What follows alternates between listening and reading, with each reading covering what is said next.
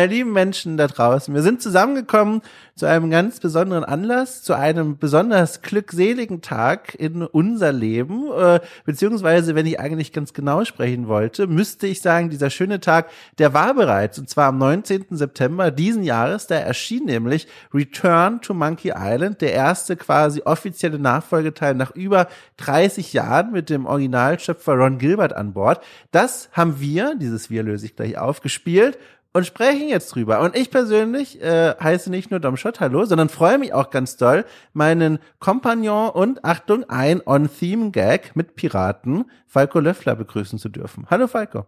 Hallo Dom. Und erstmal vielen Dank, dass du es äh, uns allen jetzt erspart hast, dass du diesmal nicht das Monkey Island Thema zum Einstieg ich nenne es mal gesummt hast. Also ich sag mal, es brodelt in mir. Ich, äh, wir werden jetzt hier ein bisschen Zeit miteinander verbringen und über dieses Spiel sprechen. Ähm, ich kann nicht versprechen, dass entlang der nächsten 90 bis 500 Minuten diese Melodie mal rauskommt. Es tut mir jetzt schon leid, aber nur ein bisschen. Vor allem freue ich mich auf den Moment. Ich höre seit drei Tagen nur Heavy Metal, um die Melodie aus dem Kopf zu bekommen, wirklich. passen, denn in einer Szene in Monkey Island wird ein, äh, ein rockiges Theme eingespielt, würde ich mal sagen. Ne? Aber bevor wir dahin kommen, äh, wie es beim Sonntagscast so üblich ist, sprechen wir natürlich über unsere Getränkezufuhr. Ähm, es ist eine Tradition, mit der wir nicht brechen wollen, aber es vielleicht tun, Fragezeichen, denn ich weiß ja gar nicht, was du vor dir zu stehen hast zu trinken, Falco. Was hast du Ja, denn? es ist ja noch Nachmittag. Ich trinke natürlich meinen Nachmittagskaffee Nummer vier, glaube ich. Äh, also ja. alles, alles ganz normal. Es ist jetzt kein, kein Auf ein Bierabend für mich um 16 Uhr schon. Und eventuell fahre ich heute Abend noch nach Frankfurt. Insofern äh, muss ich eh aufpassen. Also, ich fahre heute Abend, also ich bin offen für die Abendplanung. Ich habe nicht vor, nach Frankfurt zu fahren von Hamburg aus, aber wer weiß, was noch passiert. Trotzdem habe ich mir ein Getränk auf den Tisch gestellt, um den besonderen Anlass zu würdigen. Kein Bier, weil sonst falle ich hier wieder in ein Loch und schreibe traurige Gedichte und krieg's nicht mehr auf die Reihe, irgendwas zu arbeiten. Das kann ich mir nicht leisten heute. Und ich bin noch ein bisschen erkältet, aber ich habe trotzdem alles getan, was mein Kühlschrank konnte und ein Carlsberg alkoholfrei auf den Tisch gestellt. Und das werde ich jetzt öffnen. Achtung, ich drehe mein Mikrofon. Es ist jetzt wie bei einem ähm, Foley Artist, bei einem Sounddesigner in der Tonkabine. Achtung, es ist, als würde man eben dran stehen. Moment, muss das kurz erst in die Hand fummeln. Moment, Achtung. Moment, Achtung jetzt. Oh. Das Ohr kam noch von der Flasche, war nicht von Wahnsinn, mir. Wahnsinn, ja. Man nennt Karlsberg ja auch das, den Grog des kleinen Mannes. Du, ich habe auch überlegt, so so ein Anfängerkrog oder irgendwie mir noch so was Cooles zu überlegen. Übrigens, Krog, guck mal, ich kann gar nicht abwarten. Ich will eigentlich schon zum Thema huschen, aber ich halte mich noch ganz kurz zurück. Obwohl, ich glaube, ich schaff's nicht. Falco, wir reden heute über das neue Monkey Island Spiel. Und bevor wir über das reden werden, dazu werden wir auch gleich noch was zum Thema Spoiler sagen, möchte ich noch mal ganz kurz, Falco, quasi gemeinsam mit diesem Aufwärmgetränkchen im Vorgeplänkel dich fragen, wir haben schon mal woanders drüber gesprochen, aber hier trotzdem nochmal zum Auffrischen. Monkey Island, ne, dieses Franchise, dieses Adventure-Franchise, frühe 90er, die Geschichten, humorigen Geschichten des möchtegern Piraten Guybrush Threepwood äh, in der fiktiven, mehr oder weniger Karibik, äh, in deinem Leben, welche Rolle spielt das? Das ist ja ein Franchise, da sagen entweder Leute, ich bin sofort nackt und verliebt, oder Leute sagen mir, es ist völlig egal ich ahne, wo du dazu gehörst, aber erzählst du doch mal mit deinen eigenen Worten. Wie ist das denn so für dich? Ja, es, Lucasfilm Adventures, nicht nur Monkey Island, haben mich zu dem gemacht, der ich heute bin, muss ich wirklich sagen. Äh, als Jugendlicher die ganzen Spiele, Maniac Mansion, Zack McCracken, Indie 3 und dann eben auch das erste Monkey Island, und dann in den 90ern immer weiter gespielt und eigentlich bis heute nicht aufgehört mit Adventures. Und gerade Monkey Island 1990 war A für das Genre stilprägend, hat viele Sachen etabliert, die heute noch gelten, die auch als gut gelten in dem Genre. Und für mich persönlich äh, war es wirklich damals so, das Ding für den Amiga 500 gekauft sogar, nicht mal raubkopiert, sondern gekauft und dann innerhalb von drei Tagen und Nächten durchgespielt. Und das war, da war ich 16 und das war wirklich ähm, ein, ein grandioses Wochenende Wochenende. Also das zweitbeste, die zweitbeste Art von Wochenende für einen 16-Jährigen, würde ich mal sagen. Und ähm, damals gab es kein Internet. Damals musste man sich selbst durchkämpfen. Ich weiß gar nicht, wie ich das damals geschafft habe, ohne ein Hint-System oder durch, ähm, durch, durch irgendwelche Lösungen. Es gab ja noch keine Zeitschriftenlösungen, wenn das Spiel erschienen ist, logischerweise. Und ja, also es, es, es hat mich einfach tief beeindruckt und äh, das halt bis heute nach. Und natürlich, wenn ich jetzt heute hier mit dir darüber rede, einerseits bin ich eben äh, selbst Spieleentwickler. Ich bin aktiv als Kreativer in der Branche. Als Podcaster bin ich eigentlich einer gewissen journalistischen Neutralität verpflichtet. Aber gleichzeitig bin ich hier Fan und da kann ich auch keinen Hehl draus machen. Ja, also eben, mir geht's ganz ähnlich. Ich war, ich bin natürlich äh, wesentlich jünger als du. ich war noch nicht 16, als das erschienen ist. Das erste Monkey Island, ich glaube, es war 1990, oder? 1990 das erste. Ja, ganz genau. Genau, 1990, genau. Ich glaube sogar ein Jahr später das zweite dann direkt, irgendwie so. Das war sehr nah aufeinander. Mhm. Ähm, ich bin 89 geboren, das bedeutet, die ersten Jahre, die habe ich verpasst, aber äh, mein Vater, und ich glaube aus meiner Generation, die haben alle eine ähnliche Geschichte zu erzählen. Äh, mein Vater hat äh, mich dann herangeführt an diese Welt von Monkey Island. Ich kann mich noch sehr gut erinnern, das gehört zu meinen ersten Erinnerungen in meinem Leben überhaupt, vor diesem Röhrenmonitor zu sitzen und auf die, auf die Insel äh, von Melee Island, wo alles losgeht, zu starren, während diese äh, berühmte, ikonische Melodie erklingt, Falco. Wie klingt denn die nochmal? Achtung, ich fange an. Ähm, oh, ich krieg's gerade nicht hin. Ich bin so aufgeregt. Okay, also es ist jedenfalls eine unverkennbare Melodie. Ich bin gerade wirklich zu nervös, um es hinzukriegen. Jedenfalls, ähm, tolle Musik und das habe ich immer noch im Kopf und trage diese Erinnerung wie ein Goldschatz mit mir rum. Und nicht nur diese Erinnerung, vor mir hier auf dem Schreibtisch liegt eine alte Codescheibe, die mein äh, Vater tatsächlich zum Release des zweiten Monkey Islands gebastelt hatte. Also wir wollen jetzt nicht über die näheren legalen Implikationen von dieser Aussage nachdenken, aber er hat eine Codescheibe gebastelt, die man gebraucht hat, um das Spiel überhaupt zu starten. Und diese Codescheibe stammt dann wohl, also als er die gebastelt hat, weiß ich nicht, 95 oder so. Und seitdem trage ich die mit mir rum und die liegt jetzt gerade vor mir und das glaube ich reicht als als Anführung, warum dieses Franchise mir so nah am Herzen liegt. Und dann wurde es ja angekündigt, das neue offizielle ähm, Return to Monkey Island. Das müssen wir jetzt kurz glaube ich ein bisschen auffädeln für diejenigen, die das gar nicht so verstehen. Also nach Monkey Island 1 und 2, von dem wir gerade gesprochen und geschwärmt haben, erschienen durch die 90er und sogar auch Anfang der 2000er noch eine ganze Reihe weiterer Monkey Island Spiele, die auch sich drehen um die Abenteuer von Guybrush Threepwood.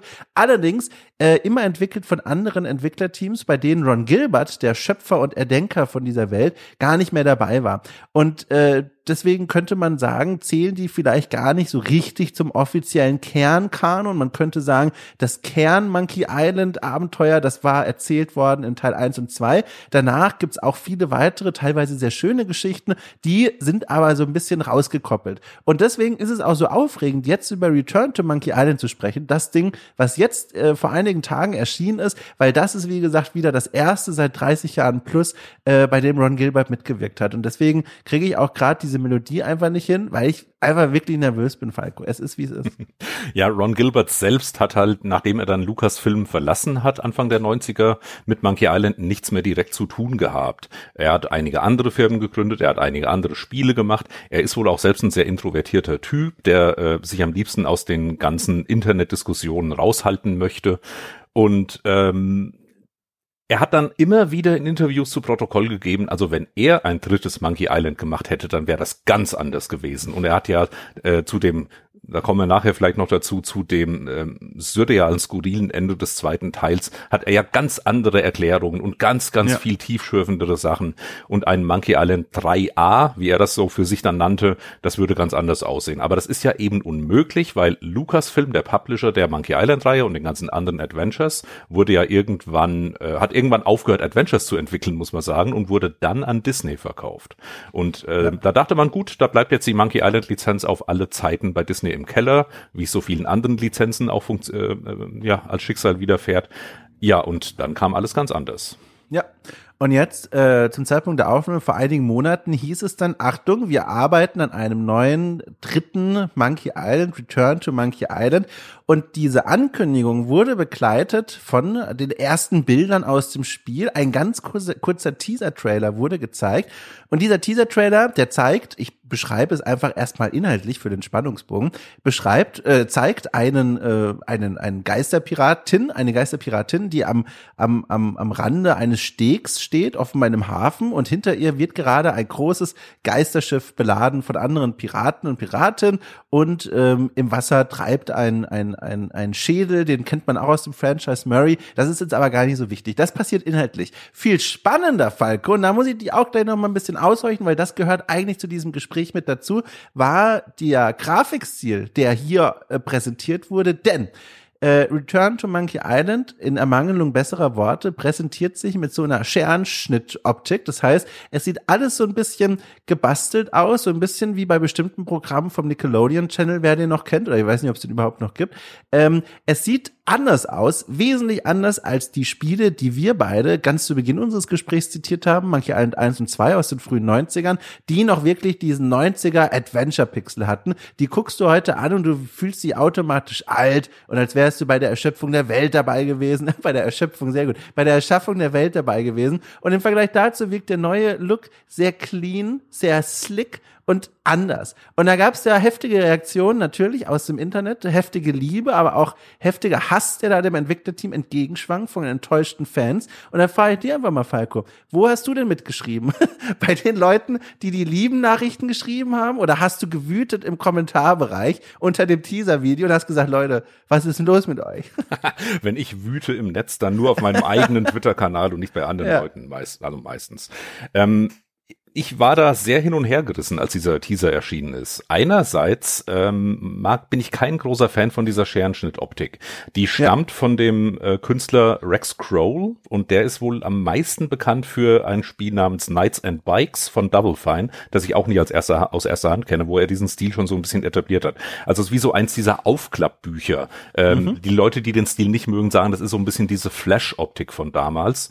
Und ähm, es sind sehr, sehr kantige Figuren, sehr viel intensive Farben ähm, und es ist gewöhnungsbedürftig. Es ist eben nicht mehr so der klassische Monkey Island-Stil. Ich mochte das, es hat mich neugierig gemacht, dieser Teaser, aber so rein von der Ästhetik hat er mich auch nicht gleich begeistert oder so. Aber ich hatte schon ja. das Gefühl, die Farbgestaltung, die ganze Atmosphäre, das geht so in die Richtung, die Monkey Island ausmacht. Deswegen war ich dann eher so in einem, in einer positiven Erwartungshaltung. Und ähm, es, äh, Ron Gilbert hat sich dazu natürlich auch großen Konfrontationen aussetzen müssen, speziell ja. bei Twitter, dass er dann irgendwann auch die Schnauze voll hatte und sowas twitterte von wegen, er wird jetzt gar nichts mehr zu dem Spiel sagen und bis es erscheint. Daran hat er sich dann auch nicht mehr gehalten, zum Glück. Er hat dann schon äh, gemerkt, er muss was dazu sagen, ansonsten äh, ist nur dieser Hass im Netz. Und er hat zu Recht darauf hingewiesen, dass die äh, auch die alten Spiele mhm. nicht mhm. Ein, bewusst eine Pixel-Optik hatten, sondern dass es damals die High-End-Grafik war, die mit, den, mit der damaligen Hardware möglich war. Sowohl ja. bei Teil 1 wie auch bei Teil 2 und auch bei den Spielen, die später kamen. Das war immer der etablierte aktuelle Grafikstil, der verwendet wurde. Nur im Rückblick hat Monkey Island 1 eine sogenannte Pixel-Optik, weil ja. wir das heute so nennen. Es sieht eben retro aus, weil es alt ist und nicht, weil es nach Retro aussehen will.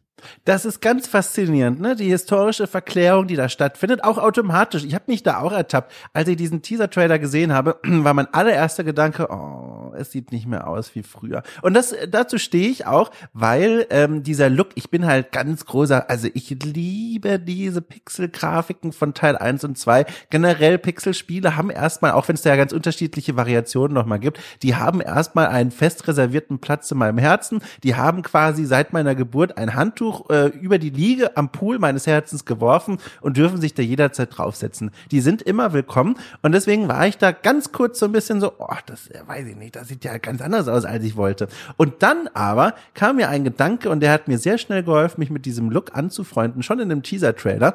Ähm, und zwar der Gedanke, ach krass, das Entwicklerteam, das weiß natürlich, was es hier gerade macht. Die hätten ja auch trotzdem einfach den Pixel-Look der frühen 90er beschwören können, aber sie haben sich dazu entschieden, einen kompletten Einschnitt äh, zu markieren in das Franchise durch diese grafische Präsentation. Und dann dachte ich mir, ha, das ist eigentlich super spannend und macht mich auch neugierig, weil das könnte ja bedeuten, dachte sich Dom vor dem Teaser sitzend, dass sie dann bei dem fertigen Spiel auch so eine Art Einschnitt in dieses Franchise planen, dass sie eben nicht sagen, okay, wir melken hier das, äh, das Fan-Euter und sagen so, ihr habt Bock auf einen dritten Teil, der genauso ist wie früher in den 90ern, voller Fanservice und Anspielung, die nur ihr versteht. Hier ist es.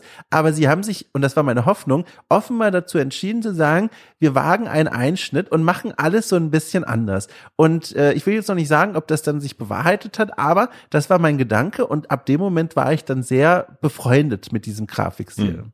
Und es war ja auch eine unmögliche Aufgabe. Wirklich ein, Ja. also das muss man wirklich sofort relativieren. Es ist eigentlich unmöglich, Jahrzehnte später ähm, ein neues Spiel zu machen, das alle gleichermaßen zufriedenstellt. Diejenigen, die, die alten Fans wie uns, äh, aus verschiedenen Generationen fast schon, die neuen Fans, die vielleicht die Telltale-Spiele, unter anderem Tales of Monkey Island mochten, weil sie damit eben aufgewachsen sind, äh, gleichzeitig was Neues zu bieten, aber auch an das Alte anzuknüpfen, eine unmögliche Aufgabe tatsächlich. Ja, absolut. Ähm, und, und wir werden jetzt über dieses Spiel sprechen und äh, wie es uns gefallen hat und haben da schon im Vorgespräch herausgefunden, also wir planen auf jeden Fall, und wir werden es auch machen, einen Spoiler-Teil. Ganz am Ende unseres Gesprächs werden wir sprechen über das Ende des Spiels, denn dort, ich sag, sag's mal so, gibt's auf jeden Fall Redebedarf. Wäre ja auch doof, wenn nicht, weil das ist immerhin das Ende der großen Trilogie, die es jetzt gibt da draußen. Äh, aber wir haben auch gemerkt, eigentlich ist es unmöglich, dieses Gespräch vernünftig zu führen, ohne auch schon auf den Weg dorthin mit Spoilern um uns zu schießen. Alleine, wenn wir zum Spielbeginn von Return to Monkey Island schauen, da werden wir direkt, weil es gar nicht anders geht, das Ende von Monkey Island 2 aus den frühen 90ern spoilern und eigentlich auch schon so einen kleinen Twist vorwegnehmen, der das neue Monkey Island da eingebaut hat. Das heißt, wir haben uns darauf geeinigt, euch da draußen zu sagen, also, wenn ihr Bock habt, Return to Monkey Island unvoreingenommen und in all seiner Natürlichkeit zu spielen, dann verzichtet doch ganz kurz die nächsten ja, sechs bis acht Stunden auf unsere Stimmlein äh, und spielt dieses Spiel und dann kehrt hierhin wieder zurück. Und alle anderen, die können jetzt noch weiterhören und dann gibt's noch mal eine explizite Markierung des Spoilerteils am Ende, ähm, wenn wir wirklich an die harten, expliziten, so endet die Geschichte Spoiler rangehen. Oder, Falco? Oder gibt's jetzt noch mal einen Einspruch? Lässt du mir jetzt auflaufen? Nein, nein, nein. Vor eingeschaltetem Mikro. Es geht gar nicht anders. Ähm, Ja, wir wir ja. müssen jetzt, glaube ich, gleich nochmal erklären, was den das Ende von Teil 2 so seltsam gemacht Ja, hat. Aber ähm, selbst dieses Ende von Teil 2 wird in den ersten ein bis zwei Minuten Spielzeit Return to Monkey Island auch nochmal auf den Kopf gestellt. Also Ja. deswegen, man, man muss, wenn man über den Anfang des Spiels redet, spoilert man schon eine ganze Menge. Es geht gar nicht anders. Ich muss noch eine Frage dir stellen, bevor es jetzt richtig losgeht. Wie war dein Setup, als du das Spiel begonnen hast? Wie, also hast du dir dafür äh, irgendwie einen besonderen Moment im Tag genommen oder hast du, hast du das irgendwie zelebriert? Das erscheint jetzt vielleicht wie eine komische Frage, liebe Leute, aber wie gesagt, wir haben es schon skizziert. Das ist ein Franchise, das uns beide nicht nur begleitet, sondern auch gewissermaßen geprägt hat. Ähm, und da ist die Frage, finde ich, nur angemessen mal, wie wir uns so auf den Start dieses Spiels, auf das wir irgendwie 30 Jahre gewartet haben und irgendwie auch nicht, vorbereitet haben. Also Falco, wie sah es aus bei dir? Es ist ja jetzt am m, letzten Montag, den, war das der 18., 17., irgend sowas, äh, September erschienen. Und, 19., äh, genau, 19. 19.. war es, genau. Ähm, ich habe, äh, normalerweise bin ich ja sehr emotionslos bei sowas, aber es war klar, das Spiel erscheint bei Steam. Ich hatte es natürlich vorbestellt, vorgekauft. Das erscheint dann irgendwann abends nach deutscher Zeit wahrscheinlich 18 Uhr oder so, vielleicht auch 19 Uhr. Da war mit der Zeitverschiebung alles nicht so ganz klar. Aber ich dachte dann, ja, also den Abend halte ich mir mal frei. Ich will zumindest reinspielen abends. Und da haben auch die lieben Kollegen vom Games Podcast schon mal so angetestet, ob ich vielleicht im Games Podcast darüber reden möchte. Und da habe ich noch gesagt, ja, also ich weiß nicht, ob ich es die Woche durchspielen kann. ähm, das kam dann ganz anders. Und ich habe dann, gebe ich zu, zeremoniell meine beiden von Ron Gilbert signierten Monkey Island Boxen aufgebaut und habe dann toll. den Download gestartet Oh, und ähm, direkt losgespielt, als der Download fertig war. 3,7 Gigabyte, das geht sogar mit dem provinziellen DSL äh, angenehm schnell. Und ich wollte wirklich an dem Montagabend nur mal reinspielen, ein, zwei Stunden, weil äh, ich muss am nächsten Morgen ja auch wieder früh raus und irgendwann was Mitternacht. oh, Und da hatte ich dann tatsächlich auch schon den größten Teil des Spiels bis dahin gesehen. Und Schön. ich habe es nicht bereut schon was. Das kann ich schon vorwegnehmen. Schön, schön, schön. Also ich habe da, also ich habe gemerkt, boah, also ich bin ein bisschen nervös, hatte ich auch schon lange nicht mehr und vor allem war ich gespannt. Also ich war völlig bereit dafür, auch enttäuscht zu werden. Es ist nicht so, dass ich hier gehypt reinging im Sinne von, ich will das jetzt auf Krampf geil finden, sondern es war so eine ganz ehrliche, naive Freude, dass ich zurückkehren kann in diese Welt und dann immer gucke, wie es dort jetzt so aussieht. So, also wirklich ergebnisoffen quasi. Aber ich freute mich, dass die Möglichkeit überhaupt bestand. Und dann habe ich das natürlich auch vorbestellt. Ich hätte auch nach einem Code anfragen können, äh, weil ich von der Presse bin. Aber erstens machen wir das hier beim Games Podcast sowieso nicht. Aber auch grundsätzlich wollte ich ganz gezielt sagen mit meinem Geld, so, ich finde das toll, dass ihr dieses Spiel zurückgebracht habt und das sieht jetzt auf den ersten Blick auch schon mal echt interessant aus. Hier ist mein Geld. Im Notfall kann ich das ja auch wieder zurückholen.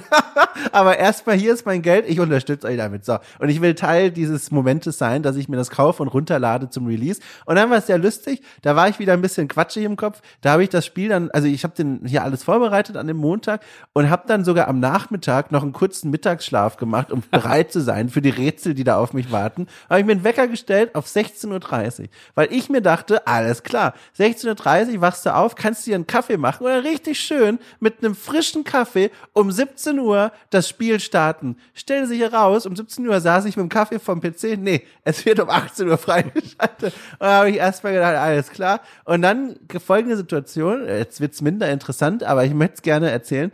Ähm, ich wohne ja zusammen mit meiner Freundin und sie kam dann nach Hause und am nächsten Tag fuhr sie auf eine Geschäftsreise. Und jetzt stand ich an einem der großen Scheidewege des Lebens. Setze ich mich jetzt knallhart um 18 Uhr trotzdem vor den PC und spiele dieses Spiel oder bin ich einfach ein ergebener Beziehungspartner und koche ein Abendessen und vertage das. Und ich habe mich tatsächlich dafür entschieden. Ich habe den Abend dann mit ihr und dem Essen und nicht mit diesem Spiel verbracht. Hin und wieder wanderte mein Gedanke zu dem Desktop-Icon von Monkey Island. Und dann aber am nächsten Morgen, ich glaube um 7 Uhr, saß ich dann mit dem wieder neuen Kaffee vor dem PC und dann habe ich es gestartet und habe dabei die Codescheibe, von der ich schon erzählt habe, ganz kurz in der Hand gehalten. Und dann war das ein, also Falco, ein bewegender Moment. Das war wirklich ein bisschen gänsehautig. Mhm. Also wirklich so, ey, es geht jetzt weiter. Und wie gesagt, war bereit für die Enttäuschung, aber ich war einfach nur froh, jetzt wieder da zu sein. Ja, ich habe mich ein bisschen gefühlt wie in den späten 80ern am Montagabend, wo ich dann wirklich so mich entscheiden musste, lese ich jetzt den neuen Roman von Stephen King weiter oder spiele ich das oh, neue toll. Monkey Island ähm, oder setze ich mich mit meiner Frau hin und wir gucken Karate Kid. Nein, also Cobra Kai genauer gesagt, die neue Staffel ist ja, ja auch draußen. Also alles Franchises von damals. Und es ist ja noch absurder, und das, das will ich ganz kurz mal einflechten, ähm, von wegen eine, ein klassisches Adventure-Franchise, das wiederkommt, auf das lange gewartet wurde. Es ist ein bisschen skurril, dass genau das gleiche zwei Tage vorher auch passiert ist. Ich weiß nicht, ob dir Space Venture was sagt. Ich kenne Space Quest. Genau, die Macher von Space Quest äh, nee. haben ja vor zehn Jahren einen Kickstarter gemacht für Space ja. Venture, also quasi nicht die Space Quest Lizenz, aber ein neues Science-Fiction-Adventure, äh, haben eine halbe Million eingesammelt, aber dann hatten sie wirklich große Probleme, das Spiel zu entwickeln. Es war in der Entwicklungshölle. Sie hatten wohl auch wirklich beide private Probleme, äh, oh große Umwälzungen im, im Alltag, im Leben. Und das hat sich endlos verzögert, dass irgendwann die Leute eigentlich, das wurde zu einer, zu, zu einer Witzfigur, das, die, das ganze Spiel Spieleprojekt. Und dann schaffen sie es endlich, das Spiel zu veröffentlichen. Und wann kommt's raus? Zwei Tage vor Monkey Island. Um Gottes Willen. Das ist ja auch ein genialer Release-Tag ja. einfach. Aber toll, dass, also das wusste ich gar nicht. Also, Falco, wir haben jetzt noch die Möglichkeit, thematisch umzuschwenken. Wir können jetzt quasi ab jetzt einmal über Squ Space Quest sprechen. Wäre ich auch dafür. Aber ich fürchte, dann, dann drehen unsere Chefs durch. ich, ich, mach, ich mach's ganz kurz. Ich habe am Wochenende ja. eine Stunde reingespielt und äh, ja. das Interface ist schrecklich. Äh, die Grafik ist auf dem Stand von vor zehn Jahren und all das ah. ganze Flair, das man erhofft von dem Spiel, hat sich bei mir nicht eingestellt. Oh und das ist dann eben, äh, es ist ein bisschen skurril, dass, dass da quasi genau das Gegenteil eines modernen Adventures erscheint, parallel zu diesem tatsächlich modernen Adventure, das auch diesen großen Polish hat. Also Space Venture ist verbuggt ohne Ende. Es ist, es macht wenig Spaß. Ich werde noch weiterspielen, sicher als alter Adventure-Fan. Aber der Kontrast zwischen diesen beiden Spielen, das eine wirklich ganz rau, verbuggt, schreckliches Interface und dieses wunderbar gepolischte Monkey Island. Also größer ja, ja. könnte der Unterschied Krass. kaum sein dann bleiben wir bei dem Spiel. Ich habe jetzt, also jetzt, liebe Leute da draußen, jetzt rutschen wir langsam rein. Das heißt, ihr wisst Bescheid, wir haben uns schon ausgetauscht, liebe Freunde und Freundinnen. Ab jetzt äh, kommen wir in das Soft-Spoiler-Gebiet rein. Noch ist kurz ein paar Sekunden Zeit, aber ihr seid jetzt gewarnt, weil ich will dich, Falco, gleich mal fragen, welchen Schwierigkeitsgrad du eigentlich gewählt hast. Aber ich würde vorschlagen, vorher übergebe ich dir, wenn du möchtest, das ist jetzt nicht vorbereitet, das Zepter und sag doch mal den Leuten da draußen, so spoilerfrei, wie du es irgendwie nur in, deiner, in deinem Hirn vermagst, äh, worum es eigentlich geht in Return to Monkey Island. Spoilerfrei. Ähm, ja, oh, das ist schwer. Ja, ja. Ich bereite jetzt erstmal den Boden und sage, dass der, der erste Teil, der heißt ja in vollem Titel The Secret of Monkey Island, das Geheimnis von Monkey Island eben. Und wenn man es genau nimmt, wenn man das Spiel damals durchgespielt hat, das Geheimnis wurde tatsächlich nie geklärt. Also Monkey Island als Schauplatz ist zwar da, wir finden auch viele skurrile Dinge auf dieser Insel, aber wir finden nicht das Geheimnis der Insel heraus. Teil 2 heißt ja einfach Monkey Island 2 LeChuck's Revenge. LeChuck, das ist der böse Geisterpirat, der schon im ersten Teil äh, eine tragende Rolle spielt. Und ähm, Teil 2 ist dann eben die Suche nach einem mysteriösen Schatz namens Big Whoop, der äh, Guybrush über viele, viele Inseln führt. Und es endet damit, und jetzt sind wir schon in besonders sanften Spoilerteil für ein Spiel von 1991, das endet damit, dass ähm, Guybrush auf einer Insel zwar eine Schatzkiste findet, mit dieser allerdings abstürzt in einen Schlund und sich dann wiederfindet in einem modernen Tunnel, also einem gemauerten Tunnel, wo er dann mit Hilfe einer Voodoo-Puppe, die er improvisiert, den Geisterpiraten LeChuck besiegt und dann reißt er dem die Maske vom Gesicht und es ist sein kleiner Bruder Chucky und äh, wir sind dann komplett in dem David Lynch-Gebiet bei Monkey Island angekommen. Dann ruft eine Stimme von draußen, kommt raus, Jungs, und die, äh, die beiden, Guybrush und LeChuck, verlassen den Raum. Schnitt, es sind jetzt kleine Jungs und sie sind in einem Vergnügungspark und das sind ihre Eltern und sie sagen, ja, dann gehen wir jetzt mal weg. Und damit endet Wahnsinn. das Spiel, Teil 2. Und das war auch das Problem, dass eben keiner genau wusste, okay, ist das jetzt hier eine Fantasie, die Guybrush hat? Zumal nach dem Abspann nochmal äh, Elaine, also der Love Interest, seine äh, kommende Frau gezeigt wird, wie sie oben am Abgrund steht und sagt, hm, was ist wohl mit ihm passiert? So ungefähr. Also, ist das jetzt ein Traum? Ist das echt? Was genau bedeutet das alles? Äh, 30 Jahre lang mussten wir warten und jetzt fängt Return to Monkey Island an. Genau an diesem Moment, wo eben die beiden Jungs da rauskommen. So, Genau. und worum geht, also du, deine, das beantwortet nicht mal die Frage, die du gestellt hast. In, in Return to Monkey Island geht es darum, also die, das Versprechen ist, jetzt wird wirklich das Geheimnis von Monkey Island geklärt, wie ich es wirklich gefunden habe.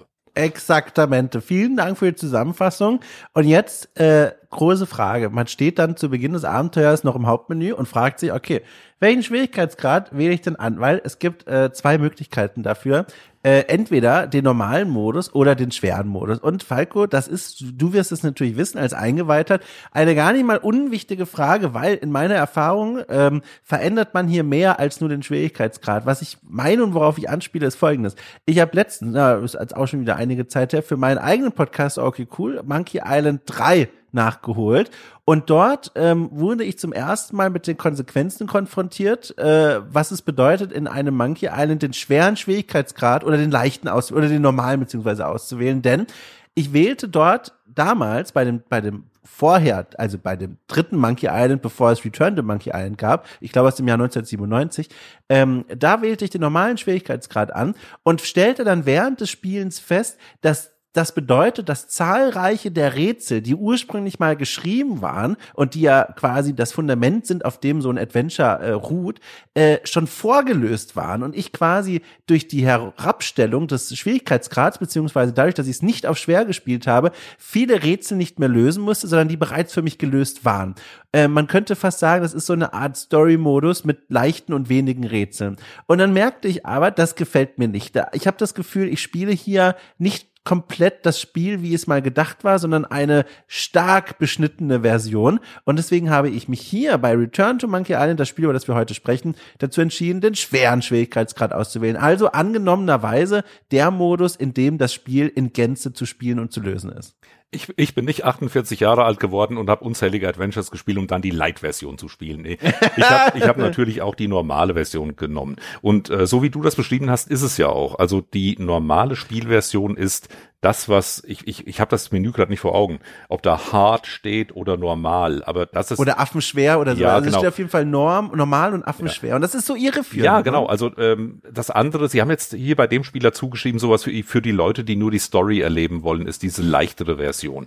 Ähm, Ja. Aber für mich ist dann eben die vollständige normale Version und ich glaube, die ist auch vorangewählt, die normale schwere Version mit den mit den mit allen Rätseln sozusagen. Also ja, wir Ja, haben beide ja. die gleiche Version gespielt. Aber ich finde noch was anderes ganz spannend. Hast du mal in den Einstellungen geschaut, was man da noch ändern kann? Na klar, ah. man kann nämlich, aber ich habe das nicht gemacht, deswegen ja. kann ich dich mal genau, fragen. Ich habe es auch äh, nicht gemacht. Kann, Sehr gut. Also, man kann da, ich weiß jetzt nicht mehr genau, wie es heißt, aber es ist so eine Art Schwafelmodus. Und diesen Schwafelmodus kann man einstellen und dann äh, wird, wenn ich es mir richtig erinnere, sinngemäß steht dann da sowas wie, es wird noch mehr gequatscht. Also, wenn Figuren miteinander reden, dann reden die offenbar noch mehr miteinander. Ich kann mir vorstellen, vielleicht, ich weiß nicht, machen die noch mehr Gags oder so. Also man kann einfach noch mehr Text freiwillig anwählen. Aber ich habe es nicht gewagt. Ja, ähm, es ist auch äh, standardmäßig nicht angewählt. Sie nennen das ja. den Writers Cut und nennen es dann mehr Geschwafel, schlechteres Erzähltempo, was ich sehr sympathisch finde. Und ja. das ist wunderbar, wenn man das Spiel nochmal durchspielen will. Und ich werde das irgendwann nochmal durchspielen oh, auf, auch, diesem, ja. auf diesem Writers Cut. Zumal es könnte sogar sein, dass da auch ein bisschen mehr Content ist, denn Ron Gilbert hat vor einigen Wochen einen kurzen Clip gepostet, wo äh, Guybrush über Malee Island läuft und er trifft dann die alten drei Piratenchefs und spricht mit denen.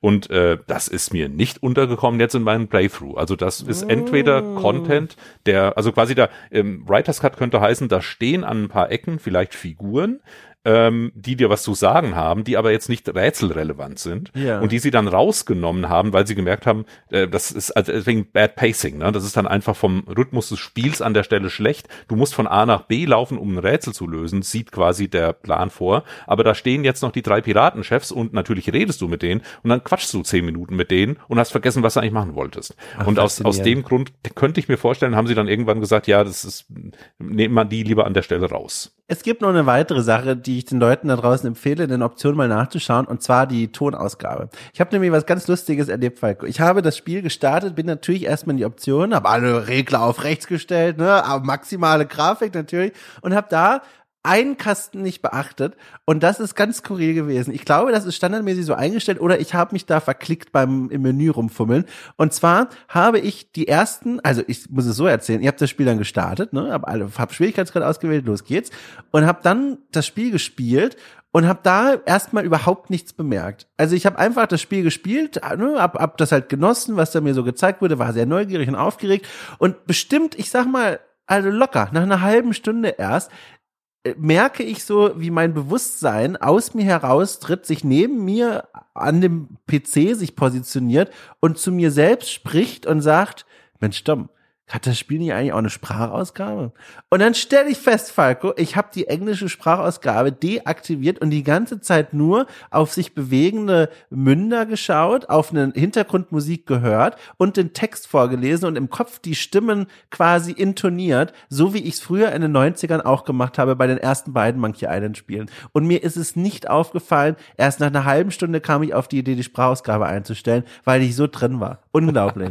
das ist schön, weil das war tatsächlich eine Philosophie philosophische Diskussion, als eben das Medium CD-ROM aufkam und Adventures ja. alle vertont werden konnten, weil genug Speicherplatz da war. Da gab es durchaus Stimmen, auch Journalisten, die gesagt haben, äh, das macht ja das ganze Flair von Adventures kaputt. Wir wollen doch überhaupt nicht, äh, äh bei, beim, beim Tonfilm gab es 1923 wahrscheinlich die gleichen Diskussionen oder so. Ja, also das war ein schöner Moment, da fühlte ich mich unfreiwillig irgendwie wieder wirklich wie in den 90ern, weil ich hatte sofort die Kopfstimme wieder drin, die Art, das so für mich zu lesen, ach, das war einfach schön. So. Und jetzt wollen wir doch einmal mal reingehen. Also wir können, also dieses Spiel, wir haben schon gesagt, ich habe jetzt so zum Durchspielen, ich glaube ehrlich gesagt sogar neun Stunden oder so gebraucht. Ich glaube, du warst etwas schneller, ne? Ja, ich war etwas schneller. Wir werden nachher wahrscheinlich noch über das Hint-System sprechen, das im Spiel integriert ist. Ja. Ähm, ja. Ich habe ja inzwischen, ich bin, ich bin, ich bin alt und ungeduldig. Ähm, wenn, wenn ich zehn Minuten festhänge, wird ein Hint aufgemacht. Da habe ich. Ja, wahrscheinlich sogar noch schneller, kann ich mir vorstellen. Lass mich. Ja, sehr gut. Nee, genau, über das Hint-System werden wir auf jeden Fall noch sprechen, weil das ist sehr interessant, um es erstmal neutral zu halten. Ähm, genau. Ähm, okay, äh, warum ich das gesagt habe, ist folgendes. Das war meine Vorlage, um ein kleines Problem aufzuzeigen. Also wir haben jetzt schon gesagt, das sind jetzt neun, also zwischen acht und zehn Stunden oder so. Da gibt's eine ganze Menge, über das man sprechen könnte. Ich will mir zum Beispiel zu Beginn unseres Gesprächs rauspicken, äh, den Spielbeginn selbst. Also das, was wir gerade schon skizziert hatten, nämlich wie Return to Monkey Island eigentlich anfängt. Und da war ja nämlich ganz lange die Diskussion, also zumindest in meinem Kopf, ich glaube aber auch da draußen in der Welt, wie will Ron Gilbert eigentlich dieses Spiel fortsetzen? Weil wir haben ja schon erörtert, äh, der, das Vorgängerspiel, äh, Monkey Island 2, das endet mit diesem wahnsinnigen Twist, der irgendwie eine neue Ebene einführt, indem es sagt, oh Gott, waren die Kinder, also war die Abenteuer von Monkey Island, sind das nur Hirngespinste von Kindern auf dem Jahrmarkt? Äh, und warum sitzt dann trotzdem Elaine offenbar noch in der Piratenwelt auf irgendeinem Berg und sagt irgendwelche äh, wohl äh, irgendwelche bedeutungsschwangeren Dinge. Wie kommt das alles zusammen? Und da war natürlich interessant, sich zu überlegen, wie wird Ron Gilbert diese Geschichte an diesem eigentlich sehr unangenehmen Punkt für jemanden, der eine Geschichte schreiben muss, fortsetzen. Und er stellt sich heraus,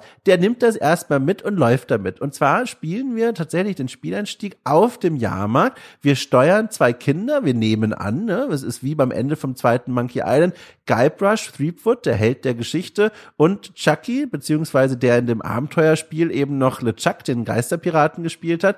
Und mit denen lernen wir jetzt so ein bisschen die Grundmechaniken des Adventures. Wir müssen ein kleines Rätselchen lösen. Es geht darum, an so einen, an so einem Wurst an der Stange zu kommen, an so einen Snack. Dafür müssen wir dann Goldmünzen finden. So die ganzen kleinen Grundmechaniken werden uns beigebracht. Dann auf dem nächsten Bildschirm äh, gibt es die Möglichkeit, so kleine Minispielchen zu machen, ein Wettrennen. Man muss überlegen, wie kann man eine Ente im, im Teich füttern. Alles keine bedeutungsschweren Themen, aber so, es fühlte sich an wie ein Schnelleinstieg in die Welt der Adventures. Wie funktioniert das hier eigentlich? Wie löst man Rätsel? Wie spricht man mit den Leuten? Falco, wie hat dir das gefallen? Ähm, wir haben auch eine To-Do-Liste im Interface, die immer aktualisiert wird, die auch sehr hilfreich ja. ist. Also das wird dem Spieler dann auch beigebracht. Du hast wirklich so eine Checkliste von fünf, sechs Sachen, die du machen musst. Und wie du sagst, das sind dann die Basics des Adventure Gameplays. Und äh, die lernt man dann ganz automatisch, äh, indem man die einfach erfüllt. Und ähm, ich, ich muss jetzt nochmal inhaltlich dazu einen Schritt zurückgehen. Ja, denn, bitte. Ähm, es wird, also die, die große Frage, ist das jetzt alles eine Fantasie oder nicht, äh, die, die wird gleich wieder in Frage gestellt, so in den ersten paar Sekunden des Gameplays. Also dieser Showdown aus dem, aus Teil zwei in den Tunneln, der wird vor einem schwarzen Bildschirm nochmal im Dialog vom nacherzählt. Dann kommen die beiden Kinder aus der Tür, gehen zu ihren Eltern, aber das sagt dann unser kleiner Guybrush sowas wie, komm, wir spielen jetzt, das wären unsere Eltern. Also das, das sind gar nicht seine, die echten Eltern. Ja. Und dann laufen sie den Leuten nach und Chucky sagt sowas wie, und ich könnte so tun, als würden Blitze aus meinen Augen schießen. Das war nämlich am Ende von Teil 2 so, dass er rote Augen bekam und Blitze rausschossen. Das mhm. passiert jetzt also bei Return to Monkey Island nicht. Es wird so geframed, dass es wirklich zwei Kinder auf dem Jahrmarkt sind, die sozusagen Monkey Island spielen. Das sind gar nicht die echten, die echten Eltern. Chucky hat gar keine äh, seltsamen Voodoo-Kräfte in sich oder so. Die spielen da einfach, die treffen dann auch Freunde auf diesem Jahrmarkt. Und ähm, ich, ich war ein bisschen ver, verstört, ist zu hart. Ich war ein bisschen überrascht davon, ja. weil ich dachte, okay, ähm, er, er entscheidet sich jetzt für die für die Fantasieschiene ganz offensichtlich. Also ich dachte wirklich so, aha, ich spiele jetzt also den jungen Guybrush und das ist tatsächlich sein Bruder und ähm, mal gucken, wie er jetzt dann die Kurve bekommt und dann macht er wieder was ganz anderes.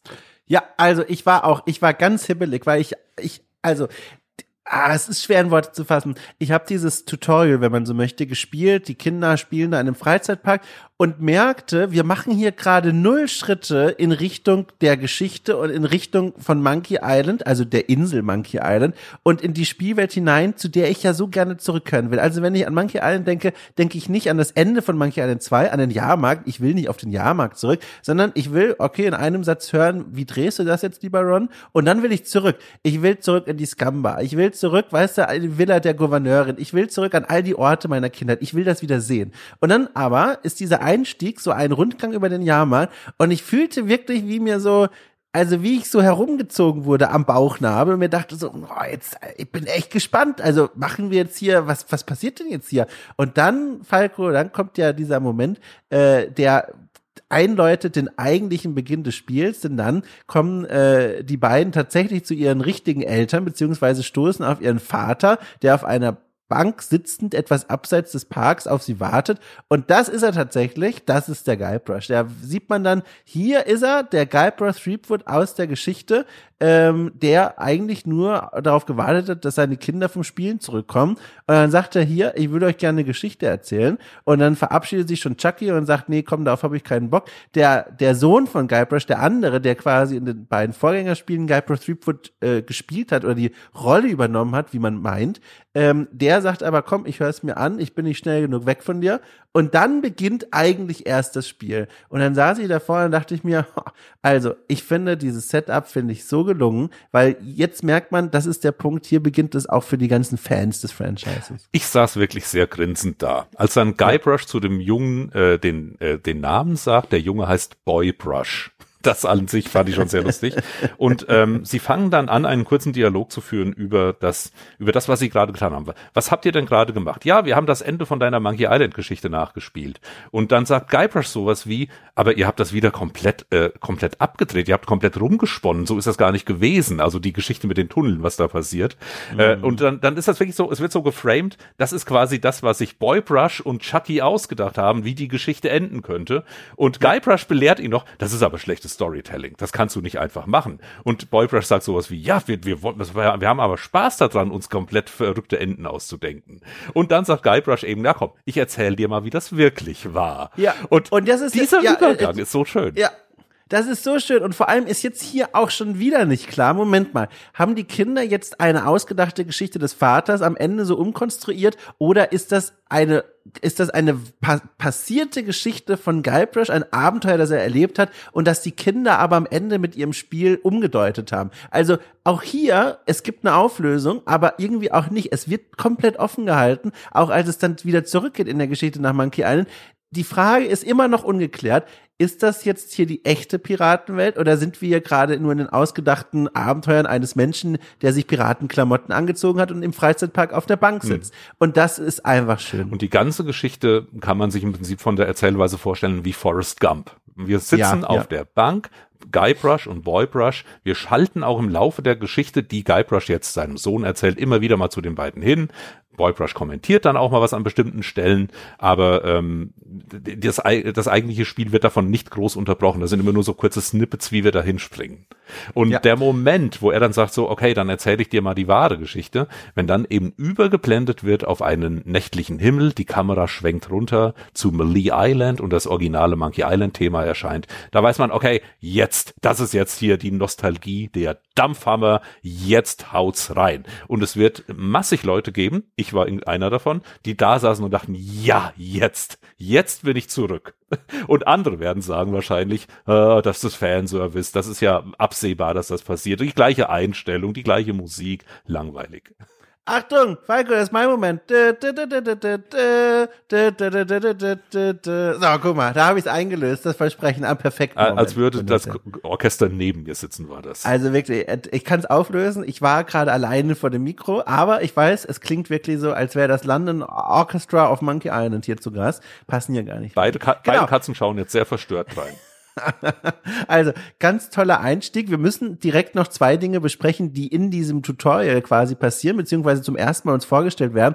Ich möchte anfangen bei der, beim Aussehen vom Guybrush, der da auf der Bank sitzt.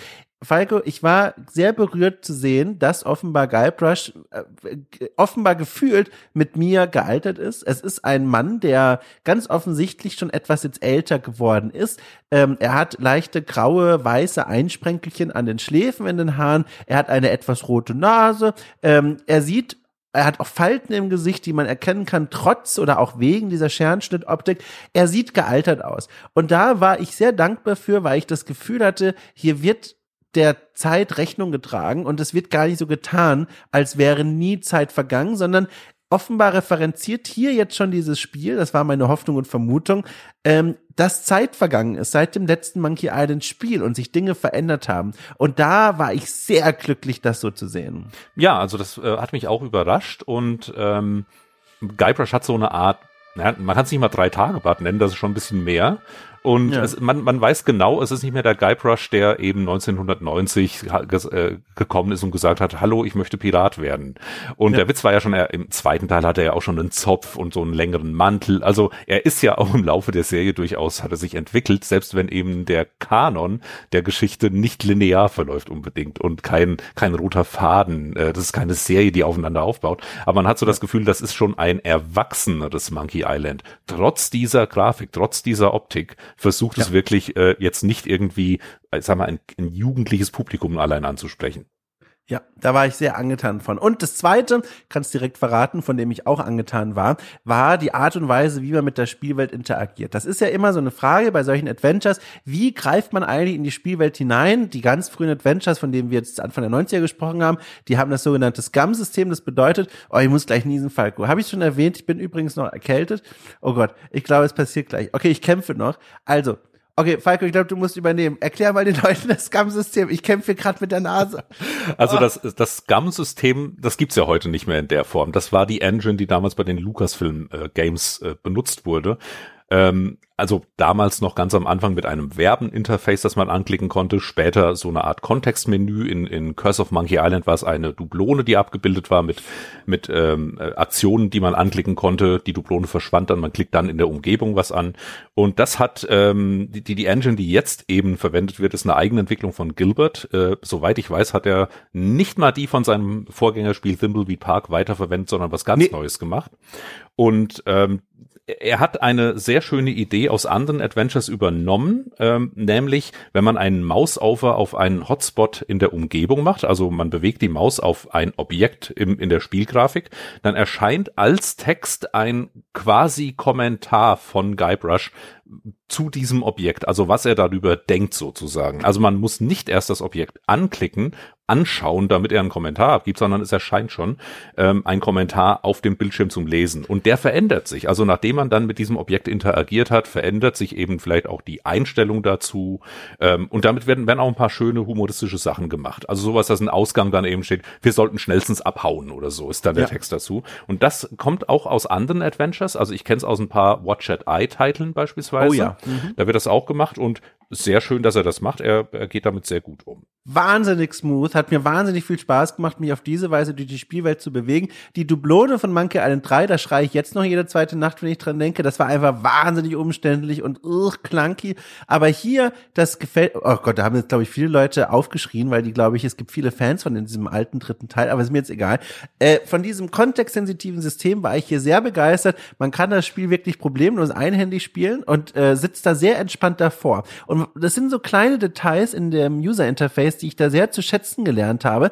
Ähm, und zwar diese, diese Sätze, die dann äh, angezeigt werden, die Interaktionsmöglichkeiten, die wabern um dieses Objekt dann so herum. Also sie stehen fest in der Luft, aber wenn ich den Mauszeiger ein bisschen auf diesem Objekt herumkreise, dann folgen die Texteinblendungen in Relation zu einer gewissen Entfernung diesem Mauszeiger. Und es gibt auch so kleine, wie bei einem Comic, so verbindungsweiße Strichlein, die andeuten, du klickst oder du waberst gerade über einem dieser Objekte und die bewegen sich mit dem Mauszeiger mit. Und das ist so ein ganz kleiner Effekt. Ich glaube, da kann man schnell drüber schauen, eben weil er so gut ist. Und er macht das aber so smooth und so angenehm und so flüssig. Es hat viel Spaß gemacht, finde ich, durch diese Welt, äh, durch diese Welt so durchzufahren und einfach die, die Objekte abzusuchen, wenn man möchte. Mhm. Ja, und ähm, es gibt auch noch die Komfortfunktion, die inzwischen auch etabliert ist, einen ja. Hotspot-Key. Also man drückt die Tabulator-Taste, dann erscheint wie, als wäre da so mit einem Bleistift so ein Kreis drum gezogen, alle Hotspots, also auch nicht so ultra aufdringlich. Und äh, es gibt eine Funktion, die habe ich bisher bei keinem Adventure-Interface gesehen. Man kann Dialoge, die man gerade geführt hat, wieder ja. aufrufen und quasi zurückspringen durch die Lines, die gerade abgespielt wurden. Das ist auf die, ich glaube, auf die Komma-Taste gelegt. Auf die Komma-Taste. Während mit ja. der Punkt-Taste kann man denn die Dialogzeile, die gerade angezeigt wird, abkürzen und überspringen. Also das ist so eine Dialog-Komfortfunktion, die ist mir völlig neu. Da fällt mir kein Spiel ein, wo ich das schon mal gesehen hätte. Mega geil. Alles wird archiviert. Und wenn wir gerade bei der Steuerung sind, kann ich dich direkt noch was fragen. Da habe ich nämlich Unmut da draußen im Internet gelesen und ich schaue da drauf und verstehe es einfach nicht. Und ich glaube, es liegt nicht an mir, aber vielleicht ja doch. Und zwar Unmut über die Tastenbelegung. Es wurde beschwert sich darüber, dass die Taste zum Skippen von Dialogen auf der Punkt-Taste liegt und man das offenbar auch nicht einfach so ändern kann. Und dann gab es Leute, die gesagt haben, das ist doch eine Frechheit, das ist völlig unbequem. Und während ich das lese, gucke ich auf meinen Schreibtisch und sehe vor mir auf meiner rechten Seite eine Maus liegen, die habe ich mit der rechten Hand. Und dann auf der linken Seite habe ich die Tastatur und ich brauche nur einen Knopf auf der Tastatur und das ist der Punkt. Und jetzt frage ich mich, liebe Leute und Falco, wo ist das Problem? also, ich verstehe diesen Unmut nicht. Unmut im Internet? Ja, also äh, ich, Nein. wo sind wir Also denn? ich, ich, bei mir ist es kein Unmut, aber ich habe mich tatsächlich auch ein bisschen dran gestört. Ähm, es wäre eine einfache Lösung gewesen zu sagen, ich kann die Keys neu vergeben, dann hätte ich wahrscheinlich den Punkt auf Q gelegt, hätte meine linke Ah, Hand auf ja. Tabulator und Q gehabt, hätte wahlweise mir die Hotspots anzeigen lassen oder eine Dialogzeile überspringen. An der Stelle kurz gefragt, bist du ein Dialogzeilenüberspringer oder lässt du den, den oder die Schauspieler erst ihre Zeile fertig sagen? Das kommt ganz auf meine Stimmung drauf an. Standardmäßig bemühe ich mich sehr darum, alles durchlaufen zu lassen, weil ich dann auch das Gefühl habe, das ist ja auch ein gewisser Rhythmus, der hier angestrebt wird und auch um die Leistung der Sprecherinnen und Sprecher zu genießen und wertzuschätzen. Aber manchmal gibt es Momente, meistens positiv, wenn ich sehr gespannt bin, wie es weitergeht, dass ich skippe und weil ich bin auch ein Schnellleser tatsächlich, ich lese sehr schnell. Äh, also das klingt jetzt wie so als wie Angeberei, aber es ist einfach so, ich lese sehr schnell. Ähm, deswegen skippe ich dann sehr gerne. Ähm, es gibt aber auch ganz selten Momente, in denen ich genervt bin, dann skippe ich auch. Aber das war in diesem Spiel, kann ich schon sagen, jetzt nicht der Fall. Ja, bei mir ist es genauso. Ähm, ich skippe auch mehr als, als andere Leute das wahrscheinlich gern sehen würden. Ähm, ich weiß ja auch, ich, ich fühle ja dann mit den Autoren, die das schreiben mussten, na, eigentlich. Aber es gäbe auch eine, also viele Adventures machen so, eine der Mausbuttons beendet einfach die Zeile, die gerade da ist. Ja. Und der Witz ist ja bei ihm, wenn du während eines Dialogs einen Mausbutton drückst, erscheint links oben so eine Art Stoppschild und sagt, nee, nee, die Aktion ist nicht erlaubt. Ähm, Ja. Ich vermute mal, es soll einfach verhindert werden, dass Leute versehentlich einen Dialog wegklicken, ähm, sondern stattdessen wird es auf den Punkt gelegt, so dass man wirklich so eine Hürde im Kopf hat. Man muss erstmal auf der Tastatur den Punkt suchen und antippen, damit, damit, Ah. damit man nicht dauernd aus Versehen Dialoge wegklickt und dann irgendwann sagt, ich habe nichts verstanden, was soll ich jetzt überhaupt machen hier? Das wurde gar nicht erklärt. Das treibt einen als Adventure-Entwickler ja auch in den Wahnsinn, wenn die Ach Leute die Texte nicht richtig lesen und dann sagen, mir ist nichts erklärt worden. Und so, glaube ich, ist so bewusst diese kleine Hürde eingebaut worden, wäre meine Vermutung. Ich habe die Theorie gehabt, oder Hypothese eigentlich, dass äh, dieser dieses Stoppzeichen sich auf die Bewegung äh, bezieht, weil man bewegt sich ja mit den Klicks in der Szene durch die Welt und wenn man jetzt nicht gewohnt ist dieses Genre, dann kann ich mir vorstellen, dass es irritierend ist. Man spricht mit Leuten, aber kann nicht herumlaufen. Das ist ja etwas, was wir beide jetzt völlig in uns drin haben, weil wir das Genre kennen, aber es wird ja nicht klar gemacht. Es gibt ja nicht plötzlich cineastische schwarze Balken oben und unten, die sagen, also in vielen der Fällen, nicht in allen, die sagen, hier läuft gerade ein Gespräch ab, sondern das passiert ja aus der Szene heraus. Und ich kann mir vorstellen, dass dann Leute denken, naja, da kann ich auch währenddessen rumlaufen oder einfach gehen. Und dann sagt das Spiel durch das wörtliche Stoppzeichen, nö, du stehst jetzt hier gerade fest und kannst dich nicht bewegen. Das wäre meine Vermutung. Ist auch mit Sicherheit eine legitime Vermutung. Und wo, Ja. wo du Bewegung sagst, ich, ich bringe das nochmal als Teil des Interface-Diskussionen mit an.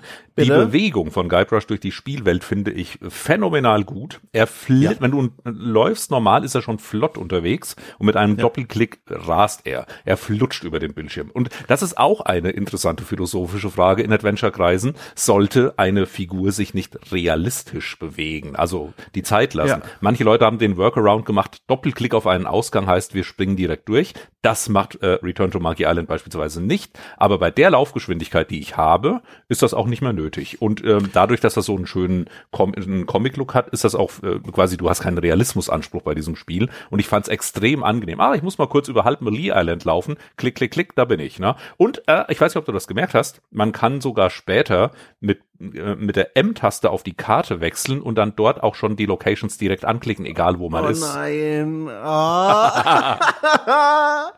Scheiße, das hätte ich wissen müssen. Naja, okay. Also das wusste ich nicht. Gut, gut, dass es die Leute jetzt da draußen hören. Aber ich stimme dir vollkommen zu. Die Bewegung von Guybrush phänomenal, flüssig, toll, angenehm. Dieses Herumrennen, also standardmäßig hat er einen ziemlich flotten Schritt drauf, aber wenn du doppelklickst, dann rennt er richtig. Und das passt auch irgendwie zur Figur, dieses fast schon kopflos wirkende Herumlaufen, hat schon fast was Humoristisches und gefällt mir wirklich wesentlich besser als das noch etwas schnellere Doppelklick und die Szene wird direkt gewechselt. Das hat übrigens Monkey Island 2 Anfang der 90er so gehabt. Äh, das erste hat es so gehabt. Ähm, weiß ich noch sehr genau. Das finde ich störend, weil für mich dann so ein bisschen der Zusammenhang im Kopf fehlt, wenn ich wirklich ein Rätsel zum, eine Rätselkette gerade löse und weiß, ich muss von A nach B, dazwischen liegen aber noch A.1, A.2, A.3 als Locations. Und ich skippe die einfach so durch, das stört mich irgendwie. Ich möchte schon kurz sehen, dass meine Figur da physisch sich durchbewegt, auch um die Welt als solche ernst zu nehmen. Und das macht Guybrush hier und das finde ich hervorragend gelöst. Bin sehr froh. Ja, also bei ne, was das ganze Interface angeht, die ganze Inszenierung, da es ist Ja. poliert, es ist also ich hatte keinen einzigen Bug bei meinem Durchspielen. Äh, man merkt einfach, dass da unglaublich viel Sorgfalt in den circa zwei Jahren Entwicklungszeit reingeflossen ist. Ja. Jetzt kommen wir nach Monkey Island, äh, beziehungsweise nach Melee Island, das ist das Richtige. Nach Melee Island, die Insel, wo auch alles beginnt im allerersten Monkey Island. Und jetzt, äh, Falco, werde ich kurz die Bühne mit einer Beschreibung bereiten und dir dann eine sehr große Frage stellen, die das gesamte Spiel überspannt. Ich hoffe, du bist aufgeregt, genauso wie ich auch. Aber das ist eine Frage, die interessiert mich sehr und ich will dann mal gucken, wohin du damit läufst. Also, man beginnt dann quasi das eigentliche Spiel. Wir haben es gerade erzählt. Nach dem Freizeitpark landet man dann wieder als Guybrush in Melee Island und startet an einem Punkt, wo Fans des Genres schmachtend ohnmächtig werden und sagen, mein Gott, es ist genau wie früher. Nämlich, man tritt von rechts aus dem Bildschirm heraus und kann sprechen mit dem Ausguck, mit einem alten Mann, der auch schon 1990 dort stand und von dort offenbar auf Melee Island herunterschaute. Und ich habe wirklich gequiekt wie ein glückliches Schweinchen, weil ich mir dachte, das ist ja wirklich wie früher bin auf ihn zugegangen und habe einfach erstmal Zeit mit ihm verbracht. Viel hat er nicht zu erzählen, aber er ist so einer der Figuren aus meiner Kindheit quasi. Das ist ja quasi mit die erste NPC-Figur, die ich jemals in meinem Leben gesehen habe. Das war wirklich wie, als hätte ich so einen alten, netten Opa wieder gesehen und habe richtig viel Zeit da oben verbracht. Und da dachte ich mir, Falco, ach, guck mal, es ist wie früher, das, der Einstieg war etwas seltsam im Freizeitpark, aber offenbar sind wir jetzt wieder zurück, hier fühle ich mich wohl, hier kenne ich mich aus. Und dann geht man die Stufen runter, die man auch kennt aus den ersten Monkey Island Spielen und läuft als erste Location in die Scum Bar hinein. Und das ist eine Bar, lustiger Gag, Scum, ne, wie das Benutzerinterface, die Scum Bar. Das ist eine, eine, ein Ort, wo auch ich als Kind viele schöne Momente verbracht habe. Da waren damals Anfang der 90er üble Gesellen und Piraten versammelt. Das muss man in dem Fall auch gar nicht gendern, glaube ich, ähm, die da am Kronleuchter hangen und durch die Luft gewirbelt sind. Ein Hund lag in der Ecke. Ein alter Matrose wollte darauf angesprochen werden auf Loom, ein, ein, ein Spiel, an dem auch äh, Lukas Arzt damals entwickelt hat und das später erschien. Ähm, eine Marketingaktion quasi der Koch, der in der, der durch den Laden läuft und immer wieder Leuten Dinge serviert, die drei mächtigen Piraten, die da später dann sitzen, äh, die da sitzen und die dann die Aufgaben geben, um Pirat zu werden. All das waren Bilder in meinem Kopf, die ich sofort heraufbeschwört habe, als ich die Scamba von außen sah. Und jetzt kommt der Knaller, worauf ich die ganze Zeit hinaus will. Man geht rein und alles ist anders. Nicht nur, dass das Interieur quasi umgestaltet wurde, also in der Fiktion ist offenbar Zeit vergangen. Auf Monkey äh, Melee Island äh, haben neue Menschen diese Kneipe für sich entdeckt und die Kneipe ist mit der Zeit gegangen, hat umdekoriert ein wenig.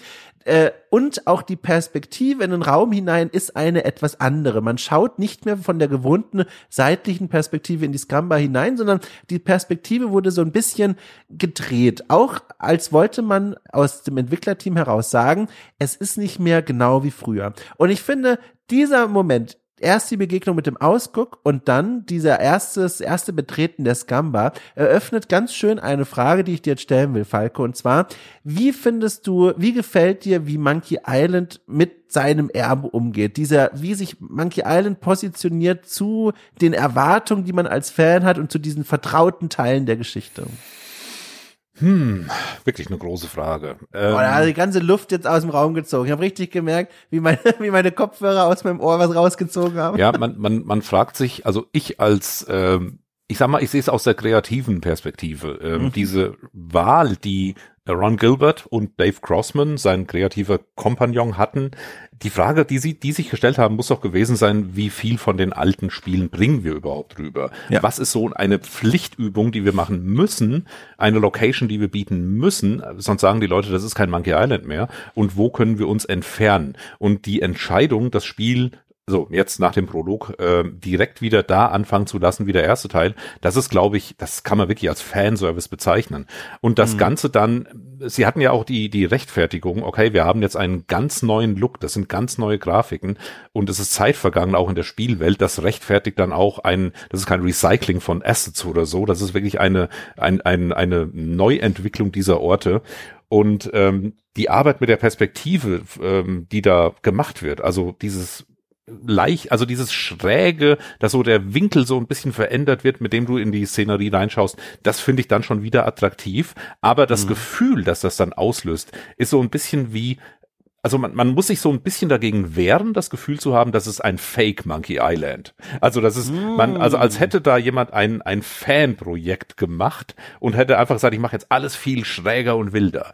Ähm, das ist so ein Gefühl, das sich bei mir phasenweise eingestellt hat, aber dafür war dann eben auch genug von den von den klassischen Elementen da, eben dass eben der originale Guybrush-Sprecher Dominic Amato wieder dabei war, das macht eine Menge aus. Man man hört einfach den Originalen, den echten Guybrush sozusagen. Und ähm, dass es einfach objektiv auch gute Grafik ist. Dass es also nicht irgendwie amateurhaft wirkt. Im Gegenteil, ja. dass es so schön ausgeleuchtet, so schön farbgestaltet alles, dass man in diese skurrilere Version von Monkey Island oder Melee Island auch wirklich eintauchen kann. Also gerade am Anfang war es aber schon so ein bisschen verstörend, so den alten klassischen Weg ja. zu gehen ähm, und die, die Locations wieder zu besuchen, aber es ist halt wirklich alles anders und es ist stellenweise mir fast ein bisschen zu viel anders gewesen. Da hätte ich mir den Hund in der Ecke, mit dem ich reden kann, auch wieder zurückgewünscht. Ja. Aber natürlich müssen sie auch. Der ist ja tot. Der ist ja tot, Falco. Er, erfahren wir das im Spiel? Oh. Nee, aber weil die Zeit vergeht, nehme ja, ich einfach an, ah, weißt du? Ah, ah. Das ist die Idee. Ah, ich dachte, ich dachte, da wäre jetzt irgendwie äh, noch ein Hinweis nee, nee. am Ende gewesen, den ich übersehen habe. Ja, aber also das ist, es ist konsequent, das mag ich, aber äh, da, wo es Fanservice sein will, mag ich den Fanservice nicht, aber da, wo quasi, da, wo das Gefühl, ich werde als Fan sehr subtil angefasst, da fühle ich mich dann schon wieder wohl. Es ist ein bisschen schizophren, wenn man das spielt. Also ich, also super spannende Antwort. Ich, ich würde auch sagen, also erstmal, ich, ich glaube, man merkt sehr deutlich, dass Gedanken reingeflossen sind in die Frage, die du gerade zitiert hast. Wie gehen wir mit unserer Geschichte eigentlich um? Also da wurde wirklich, man machte sich Gedanken und ich finde, die Lösung, die dafür gefunden wurde, die ist in weiten Teilen sehr, sehr elegant. Also ich mag total dass man spürt, es ist ein durchdachter Umgang mit dem, was Fans erwarten. Ähm, und es fühlte sich für mich so ein bisschen an, durchgängig und vor allem zu Beginn in dieser von mir zitierten Szene. Ähm, oh, jetzt fährt hier gerade ein Krankenwagen vorbei ähm, wie, wie in dieser von mir zitierten Szene am Anfang, ähm, wie eine Tradition, die zwei Studienfreunde und ich jetzt vor einiger Zeit ins Leben gerufen haben. Da muss ich jetzt kurz ausholen, aber es lohnt sich hoffentlich. Und zwar folgendes. Ich habe ja äh, in Heidelberg studiert und ähm, das ist schon eine ganze Weile her mittlerweile. Und ähm, zwei Freunde und ich, wir haben uns jetzt vor einiger Zeit gesagt, Mensch, wir wohnen da alle nicht mehr, aber lass doch einmal im Jahr nach Heidelberg fahren und die ganzen alten Kneipen von damals wieder von Anfang bis Ende leer trinken. Also wir sind älter geworden, das heißt überall ein Glas, aber ne, die Idee ist, die alte Route quasi nachzugehen und überall nochmal äh, durchzulaufen, was früher so abgegangen ist. Oh Gott, aber wo abgehen? Hier gerade vom Fenster. Also entweder Schwerkrimineller oder Hochzeit. Oder G7-Gipfel in Hamburg. oh Gott. Aber ich glaube, weißt du, das Doofe ist, wir haben auch direkt vom Fenster eine Ampel fast. Und ich glaube, der parken die jetzt hier gerade kurz. Aber das ist der spannendste Spannungsbogen. Das ist der, Mag der Monkey Island Fanclub Hamburg, hat seine Jahreshauptversammlung. Sie ahnen, dass jemand von uns im Laufe dieses Gesprächs nochmal Kritik üben wird. Und Falco, da kann ich direkt verraten, das werde ich tatsächlich. Ich habe hier zwei Dinge auf meinem Zettel stehen, da werden wir später noch drüber sprechen müssen. Die sind äh, aufgeladen. Da habe ich, da habe ich Dinge zu sagen. Großes Foreshadowing. Ich auch, ja. aber erst im Spoiler-Teil. Okay. Ich glaube, ich glaube, sie beruhigen sich wieder. Ich glaube, ich kann weitermachen. Und zwar, genau. Also, Heidelberg, die alte Tradition, zu den alten Wirkungsstätten zurückkehren und gucken, wie sich's anfühlt. Und es stellt sich heraus, nachdem wir das jetzt schon ein paar Mal gemacht haben, es ist sehr ähnlich wie das Gefühl, Return to Monkey Island zu spielen. Man kehrt zu den ganzen Orten zurück und betritt einen Raum, in dem man jahrelang vor, vielen, vor vielen Jahren war. Und dann merkt man, wie man rein geht mit einer gewissen Erwartungshaltung, wie das Innere des Raumes aussah. Man, man zitiert quasi das Aussehen des Raumes aus der Erinnerung. Dann sieht man die Realität, die mittlerweile anders aussieht, weil Zeit vergangen ist und merkt, das ist ein ganz komisches Gefühl, das ich da immer spüre, wie so eine Art Update auf das, auf die innere Festplatte gespielt wird. Wie jetzt plötzlich der Kopf sich merkt, ah, okay, das war das alte JPEG, so sieht der Raum gar nicht mehr aus. Jetzt machen wir quasi ein Gedankenfoto und das ist die neue Erinnerung an diesen diesen Raum. Und das ist ein ganz unangenehmes Gefühl eigentlich, weil du merkst, hier geht gerade oder hier wird gerade deine Erinnerung, die für dich bisher Realität war, die wird aktualisiert durch die wahrhaftige Realität. Die Zeit, die jetzt gerade passiert ist, die sieht man auch in dieser Welt. Und was in Heidelberg stimmt, stimmt, stimmt auch in Return to Monkey Island. Ich bin durch die Scumbar gelaufen und war hin und her gerissen zwischen, ach mein Gott, hier habe ich vor 30 Jahren, ey, die und die Person angesprochen, die sind hier alle gar nicht mehr. Alles sieht anders aus, aber irgendwie erkenne ich es doch wieder. Und dann gibt es so Momente, wo dann ganz explizit Fernservice getrieben wird, auch in das Gamba nochmal, äh, wenn man dann Richtung Küche geht, im hinteren Teil des, des Hauses oder der Anlage da, da sieht man dann einen alten Steg und auf diesem Steg ist eine kleine Holzstatue von einer Möwe zu sehen. Und Leute, die das nie gespielt haben, werden das sehen, wenn überhaupt, und sich denken, okay, seltsam, naja, Ron Gilbert, der alte Fuchs, wird sich schon was gedacht haben. Aber Menschen wie wir, die das wirklich gespielt haben damals, werden wissen, mein Gott, das ist eine Reminiszenz an eines der ersten Rätsel des Spiels, als man eine, eine Möwe mit Hilfe einer losen Planke, die übrigens in diesem Spiel hier festgenagelt ist, immer wieder verscheuchen muss, um an einen Fisch zu kommen, an einen roten Hering.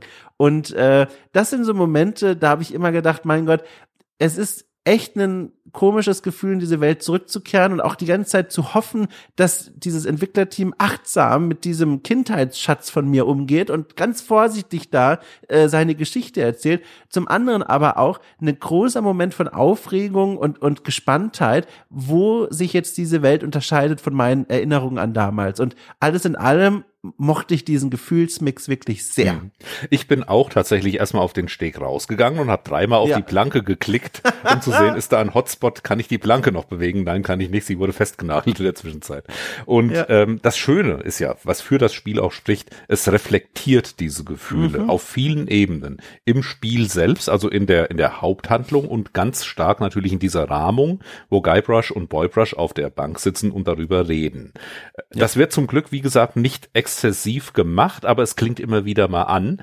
Und auch die, die Veränderungen jetzt, die beispielsweise Mealy Island äh, durchgemacht hat, eben Carla, die Schwertmeisterin vom ersten Teil, die ist inzwischen die neue Gouverneurin. Und ähm, es wird auch mit dem, finde ich, mit dem Kanon von Monkey Island sehr geschickt umgegangen. Das haben wir noch gar nicht gesagt. Es gab vorher endlos lange Diskussionen, ja, was, wenn, wenn Gilbert sagt, er will seinen dritten Teil machen, heißt das, die anderen drei Teile, die es zwischenzeitlich gab, die fallen dann raus? Nein, die werden quasi auch als reale Geschichten genommen. Äh, Guybrush und Elaine sind immer noch verheiratet und ein Paar. Das, das kommt auch in der, in der Geschichte jetzt schon raus. Ähm, es wird also nichts weggeworfen, was nach Teil 2 passiert ist, im Gegenteil. Aber es wird eben auch so gerahmt nach dem Motto, das waren halt auch Abenteuer, die er erlebt hat. Und es ist nicht gesagt, dass die tatsächlich objektiv so geschehen sind. Ja, und das ist wirklich ein, also ein Geniestreich, finde ich, wie man diese Geschichten zusammenbringt. Und das ist nochmal das, was ich vorhin meinte, was es unterstreicht. Hier wurde viel Gedanken, äh, reinverwendet, sich zu überlegen, wie gehen wir denn mit diesem, mit diesem Erbe um. Und jetzt habe ich hier so Dinge auf meinem Zettel stehen, die sind eigentlich schon Thema für Spoiler-Territorium. Das heißt, ich glaube, ah, das ist jetzt schwierig, da was rauszuzitieren, weil das alles schon so ein bisschen, äh, so ein bisschen was vorwegnimmt, Falco. Wollen wir es trotzdem machen? Also ich habe jetzt hier so ein paar Beispiele, die das nochmal schön unterstreichen. Die sind nicht vom Ende des Spiels, aber so aus dem Mittelteil ja, zum Beispiel. Wollen wir das Auf machen? Auf alle Fälle. Also ich finde, alles, was ähm, nicht die letzten 30 Minuten des Spiels angeht, können wir ruhig hier erzählen, weil ja. ähm, es ist ja nicht so, da, also das kann man auch sagen. Es wird jetzt nicht die ultra originelle Dramaturgie im Laufe der Haupthandlung von Return to Monkey Island erzählt. Es geht natürlich dann wieder um den Geisterpiraten LeChuck. Das erfahren wir von dem Ausguck oben schon. Ja, LeChuck ist hier auf Melee Island. Er will gerade seine Mannschaft zusammenstellen und äh, Guybrush fällt ja aus allen Wolken. Was, der ist hier? Es gibt keinen Aufstand? Nö, nö, ach, die, die Leute heuern bei ihm an. Alles okay. Ja, aber bei der Dramaturgie muss ich zumindest in Teilen widersprechen. Ich finde, die Prämisse allein, die ist wahnsinnig stark, weil jetzt geht's ja darum, das Geheimnis von Monkey Island zu erfahren und das hat mich persönlich durchgezogen bis zum Ende. Also am Ende war ich fast schon fieberhaft am Klicken, weil ich wissen wollte, was denn jetzt los hier? Und das ist also, ich finde, so ein starkes drunterliegendes Motiv, oder? Ja. Also einfach dieses Geheimnis, das gelöst werden wird. Ja, das Spiel spricht das wirklich aus durch Guybrush auf ja. der Bank. Ja. Ich erzähle dir jetzt mal, wie ich wirklich das Geheimnis von Monkey Island gefunden habe. Wahnsinn. Und das ist ein Vers Versprechen, das ist schon mutig, das am Anfang zu geben. Ja. Jetzt möchte ich eine der Szenen, also eine, also ich habe viele Lieblingsszenen in diesem Spiel, aber eine, die ich ganz besonders hochhalten möchte, und zwar gibt es im Laufe des Abenteuers, und da sind wir jetzt noch beim Thema, wie das Spiel mit seinem Erbe umgeht, beim Schwertkampf mit LeChuck. Ähm, es gibt einen Schwertkampf mit LeChuck, dem Geisterpiraten, der Kontext ist egal, es gibt einfach diese Konfrontation, und das ist ein Moment, wo Fans des Genres, äh Quatsch, Fans des Franchises äh, quasi schon in die Finger spucken und sich nach vorne beugen über die Tastatur und sagen, alles klar, ich bin bereit. Und warum tun sie das? Ganz einfach, denn wir alle, ich rede jetzt wir im Sinne von wir Leute, die dieses Franchise damals gespielt haben und kennen, wir rechnen jetzt damit, dass eines der großen Features von damals zurückgebracht wird, und zwar das sogenannte Beleidigungsfechten. Das lief damals so ab, nehmen wir Monkey Island 1, äh, dass das erfunden hat sozusagen, ähm, man lief damals über die Insel von Melee Island und wollte Schwertkampfmeister werden, beziehungsweise die aktuelle Meisterin Herausforderungen zum Kampf und sie besiegen. Es war eine der Aufgaben, um Pirat zu werden. Und das hat man nicht gemacht, indem man irgendwie Körperkraft trainiert oder lernt mit dem mit dem mit dem Degen richtig umzugehen, sondern äh, man läuft über die Insel, spricht Piraten an, die da einfach rumlaufen und beleidigt sie und sie beleidigen zurück. Und die Idee ist es damals gewesen, alle möglichen Beleidigungen kennenzulernen und auch den Konter darauf, so dass dann, wenn ein Pirat irgendwie sagt, oh Gott, ähm, du kämpfst wie eine Kuh, dass du dann darauf aus deiner Antwortauswahl auswählen konntest, wie passend du kämpfst wie ein Bauer oder sowas. Ähm, und das war die Idee von diesem Feature, super humorig, lustig, da hat man in den 90ern drüber gelacht. So. Und hier dachte ich zumindest, alles klar, Schwertkampf, los geht's, LeChuck, hier wird wieder Beleidigungsfechten angebracht. Und dann gibt es einen ganz schönen Moment. Und zwar haut LeChuck irgendeine Beleidigung auf. Ähm, also wirklich, es ist ganz kurz so wie früher. Er sagt irgendeine Beleidigung. Und da merkte ich schon wirklich so ein bisschen Gänsehaut, weil ich mir dachte, es ist wieder wie früher. Dann gibt's einen Wechsel, kurz nach Ausbruch der Beleidigung, in, zu unserem Freizeitpark-Moment, äh, wo Guybrush mit seinem Sohn auf der Bank sitzt. Und dann sagt nämlich der Sohn ganz begeistert, ah, ich weiß, was man darauf antwortet. Äh, weil er offenbar diese Geschichte schon mal gehört hat. Und dieses Kind bei Guybrush, das ist gerade wie wir vor dem Bildschirm. Es ist derselbe Mensch quasi, der sagt, ah, ich kenne die Antwort. Und dann sagt Guybrush die Antwort äh, in dem Kampf, also er sagt dann ja genau richtig, das habe ich dann auch gesagt, aber der Chuck bricht in diesem Moment dieses Muster auf und statt äh, sich geschlagen zu geben, weil wir den richtigen Konter äh, haben, kontert er den Konter mit quasi einer eigenen Aussage und bricht damit die Regel des Spiels. Und Guybrush sagt, äh, hey, äh, aber ich habe doch eigentlich die letzte Runde gewonnen, äh, was machst du denn da? Und dann sagt LeChuck einfach nur, die Zeiten haben sich geändert. Und das ist so ein schöner Moment, weil er greift ganz reflektiert auf, womit die Fans gerade rechnen durchbricht das mit einer überraschenden Wendung und reflektiert das dann, indem LeChuck eben sagt, die Zeiten haben sich geändert. Es ist nicht mehr wie früher. Und das fand ich genial. Ja, da von der Art, von dieser Kategorie gibt's ganz viele Momente in dem Spiel. Und ich bin auch sehr froh, dass die Beleidigungs, äh, dass das Beleidigungsfechten nicht eins zu eins wieder aufgelebt äh, lassen wurde. Denn das war im ersten Teil ein fürchterlicher Grind. Äh, wenn wir daran zurückdenken mit 30 Jahren Abstand, dann sagen wir, oh, das war lustig mit den ganzen Sprüchen. Aber man musste diese Sprüche erstmal von random rumlaufenden Piraten einsammeln und man konnte, also man musste einen zufällig äh, auftauchenden Piraten anklicken, mit dem reden, dem ein, eine Beleidigung geben und hoffen, dass er die korrekte Antwort kennt. Wenn nicht, musste man den nächsten anklicken und hoffen, dass der die kennt. Und das ist dann, ich hab's, ich hab's ja jetzt nochmal gespielt. Das kann auch mal eine halbe Stunde dauern, wo du einfach nur rumläufst, Piraten anklickst und hoffst, die kennen Beleidigungen. Bis du dann genug im Arsenal hast, um die Schwertmeisterin zu konfrontieren. Das wollte ich heute nicht nochmal machen, in einem neuen Spiel. Aber es ist sehr schön, dass sie das so kondensiert in dieser Begegnung, in diesem, in diesem einen Fechtkampf mit LeChucks so äh, zusammenfassen einfach. Ja, exakt das. Das ist einfach so, es ist so toll und reflektiert. Und es gibt noch einen weiteren Moment, ähm, der übrigens, das kann man vielleicht auch an der Stelle sagen, das ist auch stark für das Spiel, dass es aus diesem Bruch mit der Erwartungshaltung auch direkt wieder Munition für humorige Momente zieht. Also es war ja schon lustig, dann einfach, ne, dieses, äh, dieses surreale, hey, aber ich habe doch die letzte Runde gerade gewonnen und weißt du, dass diese Figuren diese Spielmetapher aufgreifen, obwohl es in der Fiktion ja gerade um einen Kampf auf Leben und Tod geht, das war einfach lustig. Und Falco, dann gab es noch eine andere Szene, die möchte ich auch noch zitieren, das ist könnte sogar meine Mitlieblingsszene aus dem gesamten Spiel sein. Du merkst, ich weigere mich einen absoluten Favoriten zu picken, weil dafür gibt es so viele schöne. Und zwar, es gibt einen Moment, ähm, auch Kontext egal, man klettert an LeChucks Geisterschiff herum. Und man hat die Möglichkeit, nicht nur auf das Schiff hochzuklettern als Guybrush, sondern auch, sich das Ruder des Schiffes mal genauer anzugucken. Und da wird man auch später noch Rätsel lösen müssen, aber ich habe das zum allerersten Mal gemacht, als bei diesem Ruder von diesem großen Schiff auf hoher See unter Wasser sich noch gar nichts befand zum Interagieren. Das heißt, ich war einfach nur mit Guybrush unter Wasser an diesem Ruder hinter dem Schiff äh, gepinnt und saß da, äh, hang da einfach nur. Und oben rechts begann dann ein Timer. Und dieser Timer referenzierte auch wieder einen Insider aus dem Franchise. Und zwar tickte da auf einer Digitalanzeige, also gewollter Stilbruch, ähm, tickte ein 8-Minuten-Countdown runter. Und das referenziert ähm, eine, ein, ein, eine, eine, ein Gag aus dem ersten Monkey Island, dem es hieß, Guybrush kann so lange die Luft anhalten. Äh, Falco, hast du diese Szene auch gehabt? Wahrscheinlich ja, ja. oder? Du ja, ja. So. Das ist ja sogar ein Running Gag, dass dann Boybrush Guybrush fragt. Also Guybrush sagt, ich kann zehn Minuten lang die Luft anhalten. Und an einer anderen Stelle sagt er, ich kann acht Minuten lang die Luft anhalten. Und Boybrush sagt dann ja sowas wie, ja, wie viel ist es denn jetzt? Ja, vielleicht waren es auch ja. zwölf. Also es wird schon mal damit gespielt, dass die zehn Minuten aus dem ersten Teil schon ein bisschen übertrieben waren. Denn die Digitalanzeige, die runterzählt, fängt immer, immer, wenn man unter Wasser ist, bei acht Minuten schon an. Also da ja. hat er schon so ein bisschen übertrieben geschrieben. Das allein fand ich schon schön. Und ja, das ist verpflichtend. Man kommt da nicht drum rum um diesen Moment. Ja, und jetzt, Falco, jetzt geht's ja eigentlich noch weiter. Und das war, da war ich dann neugierig. Also, wir erinnern uns, im ersten Monkey Island gibt's die Szene, Guybrush wird äh, an einem Gewicht gebunden, von einer Brücke geworfen, steht unter Wasser. Da war damals der Gag wahnsinnig lustig tatsächlich. Zahlreiche scharfe Gegenstände befinden sich in seiner Reichweite, aber er kann sie nicht von, er kommt nicht ran an die Gegenstände. Und dann wenn man es nicht geschafft hat, dann konnte Guybrush tatsächlich ertrinken, ne, damals, äh, wenn man so lange gewartet hat, oder? Das war doch so im allerersten Mal. Genau, also 10, 10 ja. 15 Minuten musste man wirklich unter Wasser bleiben, der ist dann blau angelaufen und irgendwann ertrunken, ja. Genau, richtig. Und dann dachte ich mir, okay, habe ich mir richtig gemerkt, wie ist das denn in diesem Spiel? Wie wird hier damit umgegangen, wenn ich wieder dieses Zeitlimit ausreize? Hast du es auch gemacht, Falco? Nein, habe ich nicht, weil ich hatte dann auch schon in irgendeinem, ich glaube, Reddit-Kommentar was gelesen, ähm, oh. was für ein Achievement es gibt und wie man das erreicht.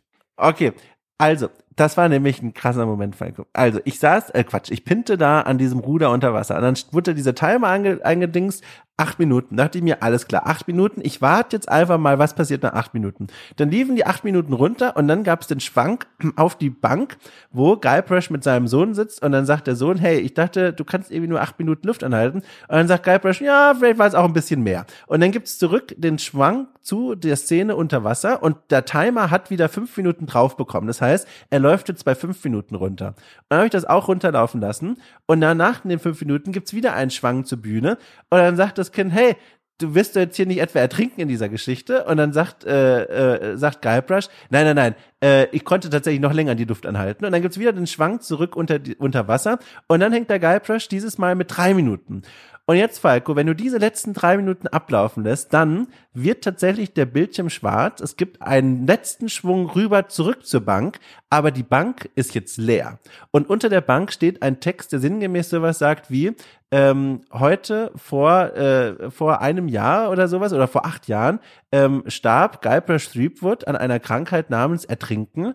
Ähm, er, hint, er lässt zurück eine Frau und keine Kinder. Ja. Und das, Qualke, ohne Witz, ich habe Gänsehaut jetzt schon wieder, wenn ich das nacherzähle, bis oben hin. Und ich weiß nicht, wie die Welt da draußen diesen Moment wahrgenommen hat. Für mich war das kein Gag. Für mich war das ein Moment, in dem das Spiel, weil das ist wirklich todernst inszeniert, da gibt's keine lustige Musik oder so, ähm, das war für mich ein Moment, in dem mir dieses Spiel ein weiteres Mal klar gemacht hat, mit dieser Wucht des Satzes, er hinterlässt keine Kinder äh, und eine Frau, in, da mir das Spiel klar macht, irgendwie ist es nicht mehr das Kinderspiel von früher. Es nutzt nicht diesen Moment, ich habe das zumindest nicht so verstanden, für einen Gag, sondern zu unterstreichen, Guybrush ist eine reale Figur. Da ist eine Figur, der eine Geschichte erlebt und dessen Zukunft verändert wird, wenn er in diesem Abenteuer jetzt stirbt. Und das war wahnsinnig intensiv. Das ist ein guter Punkt, um mal über die Tonalität des Spiels zu reden. Ja. Denn was für mich eine Stärke ist, ist vielleicht für viele andere eine Hürde, das zu spielen. Es hat nicht diese eine Tonalität, es hat nicht diese eine Art von Humor. Ähm, es ist nicht einfach nur leichtherzig und fröhlich, es ist auch mal düster, aber es wechselt. Es changiert wirklich die ganze Zeit hin und her. Und immer wenn man sich so an eine Art von, von, von Atmosphäre gewöhnt hat, kommt vielleicht irgendwas mit dem Dampfhammer und ändert das wieder. Und ich mag sowas sehr. Ich mag es, wenn, wenn etwas mehr als eine Seite hat. Aber ich kann mir vorstellen, dass gerade die Leute, die äh, das klassische Monkey Island nostalgisch verbrämen, als dieses schöne, fröhliche, leichte Piratenabenteuer. Und dann passiert so eine Szene wie das, was du gerade beschrieben hast, dass sie ein bisschen an, äh, von Kopf gestoßen werden. Ja. Ähm, es gab eine also erstmal die Dialoge an sich finde ich rundum gelungen. Die haben alle für mich genau die richtige Tonalität, die richtige Länge. Damit, ich bin gespannt auf den Writers Cut, was der noch ändert. Aber ja. rein von den, von dem Umfang und von der Sprache her hatte ich wirklich gar nichts auszusetzen. Den Lead Writing Credit hat auch Dave Grossman und nicht äh, Ron Gilbert. Ich glaube, das ist, ähm, Gilbert ist kein Autor und Grossman ist einer und das merkt man dann ganz stark. Und ähm, meine Lieblingszeile, die muss ich kurz zitieren. Man trifft natürlich, wie im ersten Teil, äh, den Gefangenen Otis im Gefängnis. Der ist auch jetzt hier in diesem Fall immer noch im Gefängnis hinter Gittern. Und man kann sich von ihm verabschieden und sagen, hey, ich besuche dich später nochmal. Und daraufhin sagt Otis zu Guybrush, have your people call my people und ich habe mich so kaputt gelacht über diesen Satz. Also äh, lass mal deine Assistenten meine Assistenten anrufen und dann machen wir einen Termin ja. aus so ungefähr. Ja. Und was die äh, jetzt jetzt hast du die die Sache mit dem Ertrinken gespoilert, dann spoilere ich noch meine Szene, wo ich wirklich lauthals lachend vorm Rechner gesessen habe und zwar wegen des Humors, wegen des Stilbruchs und wegen der Inszenierung. Ähm, es gibt ein Rätsel, wo man einen Stock äh, finden muss auf Malee ah, Island. Ja. Und das ist wirklich also nach dem Motto ein Stock, ein Ast vom Baum. Aber es muss dann ein bestimmter Baum sein, der irgendwo, irgendwo im Dschungel von Malee Island versteckt ist. Und es gibt dann ein klassisches Labyrinthrätsel, um an diesen Ort zu kommen. Und ja, wer, wer, wer das jetzt nicht wissen will, was da passiert, sollte vielleicht mal eine Minute vorspulen oder so. Guybrush kommt zu einer Lichtung, da ist dieser Baum. Der Baum hat lauter Äste in der perfekten Form. Man müsste nur einen Ast abschneiden, dann hat man ihn. Der Baum ist umringt von einem kleinen Rehkitz, von, von Eichhörnchen, von Vögeln und es ist so eine idyllische Szene. Und dann benutzt man eben sein Schneidegerät mit dem Baum und es gibt ein paar schnelle Schnitte von herumfliegenden Ästen und Spänen und dann kehren wir wieder zurück zu der totalen dieser Lichtung. Der Baum liegt in Trümmern, ist komplett abgerissen, die Eichhörnchen weinen, riesige dicke Tränen fliegen von ihnen weg, das Reh schaut ganz verstört und die Vögel zittern. Und ich dachte nur, was? Was, was passiert hier? Plötzlich war man in einem komplett anderen Film mental. Und das, ich mochte, ich habe laut gelacht. Ich dachte, was für eine verrückte Idee, das so zu machen. Großartig. Ich fand auch das nicht lustig, aber trotzdem sehr gut. Ich fand das sehr beklemmend, weil, ich kann ja sagen, warum, die Tiere, also natürlich fantastische Szene, also bin ich völlig bei dir, aber die Tiere waren für meinen Geschmack zu ernsthaft bestürzt und verstört, um es lustig zu finden, für mich persönlich, was aber die Szene trotzdem stark gemacht hat, weil das war ein Moment, wo ich dachte, ey, unsere Handlungen haben hier Konsequenzen in dieser Welt und das ist ja etwas, was die anderen Adventures auch immer haben, aber hier wird das zum ersten Mal auch gezeigt und ausformuliert. Und das übrigens führt mich zu einem weiteren Ding, über das wir auch mal dringend sprechen müssen, wenn wir beim Thema Tonalität sind, ähm, nämlich die Rolle von Elaine. Falco. Hm.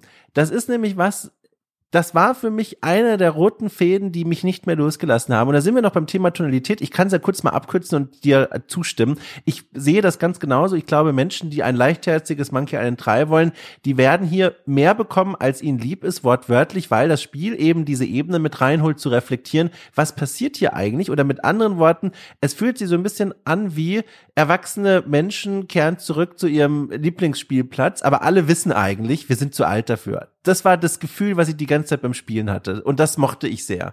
Ähm, dazu später mehr. Jetzt zurück zu Elaine. Denn da, Falco, da muss ich mal mit dir sprechen, weil das ist wirklich eine der Sachen, die fand ich hochinteressant. Man trifft zum ersten Mal Elaine, ne, in den ersten Teilen die Gouverneurin von Monkey Island, eine starke Figur, selbstbestimmt, vor allem in den ersten beiden Monkey Islands und die jetzt quasi unsere Frau ist. Man trifft sie nach einigen Minuten eigentlich schon, wenn man so gerade durch Melee Island, durch diese Städtchen, äh, in dem man das Spiel startet, hindurchschlendert und man trifft sie. Und man freut sich, hey Elaine, schön, dass du da bist und sie freut sich auch. Und von Anfang an hatte ich das Gefühl, irgendwie ist bei Elaine was off. Also irgendwie hier es fühlt sich was nicht richtig an. Und es kann sehr gut sein, dass ich mir da was einbilde. Oder, und da sind wir jetzt schon ein bisschen näher am Spiel dran, es kann auch sein, dass die Sprecherin von Elaine, von allen fantastischen Sprechern und Sprecherinnen, die war, die mir am plassesten erschien.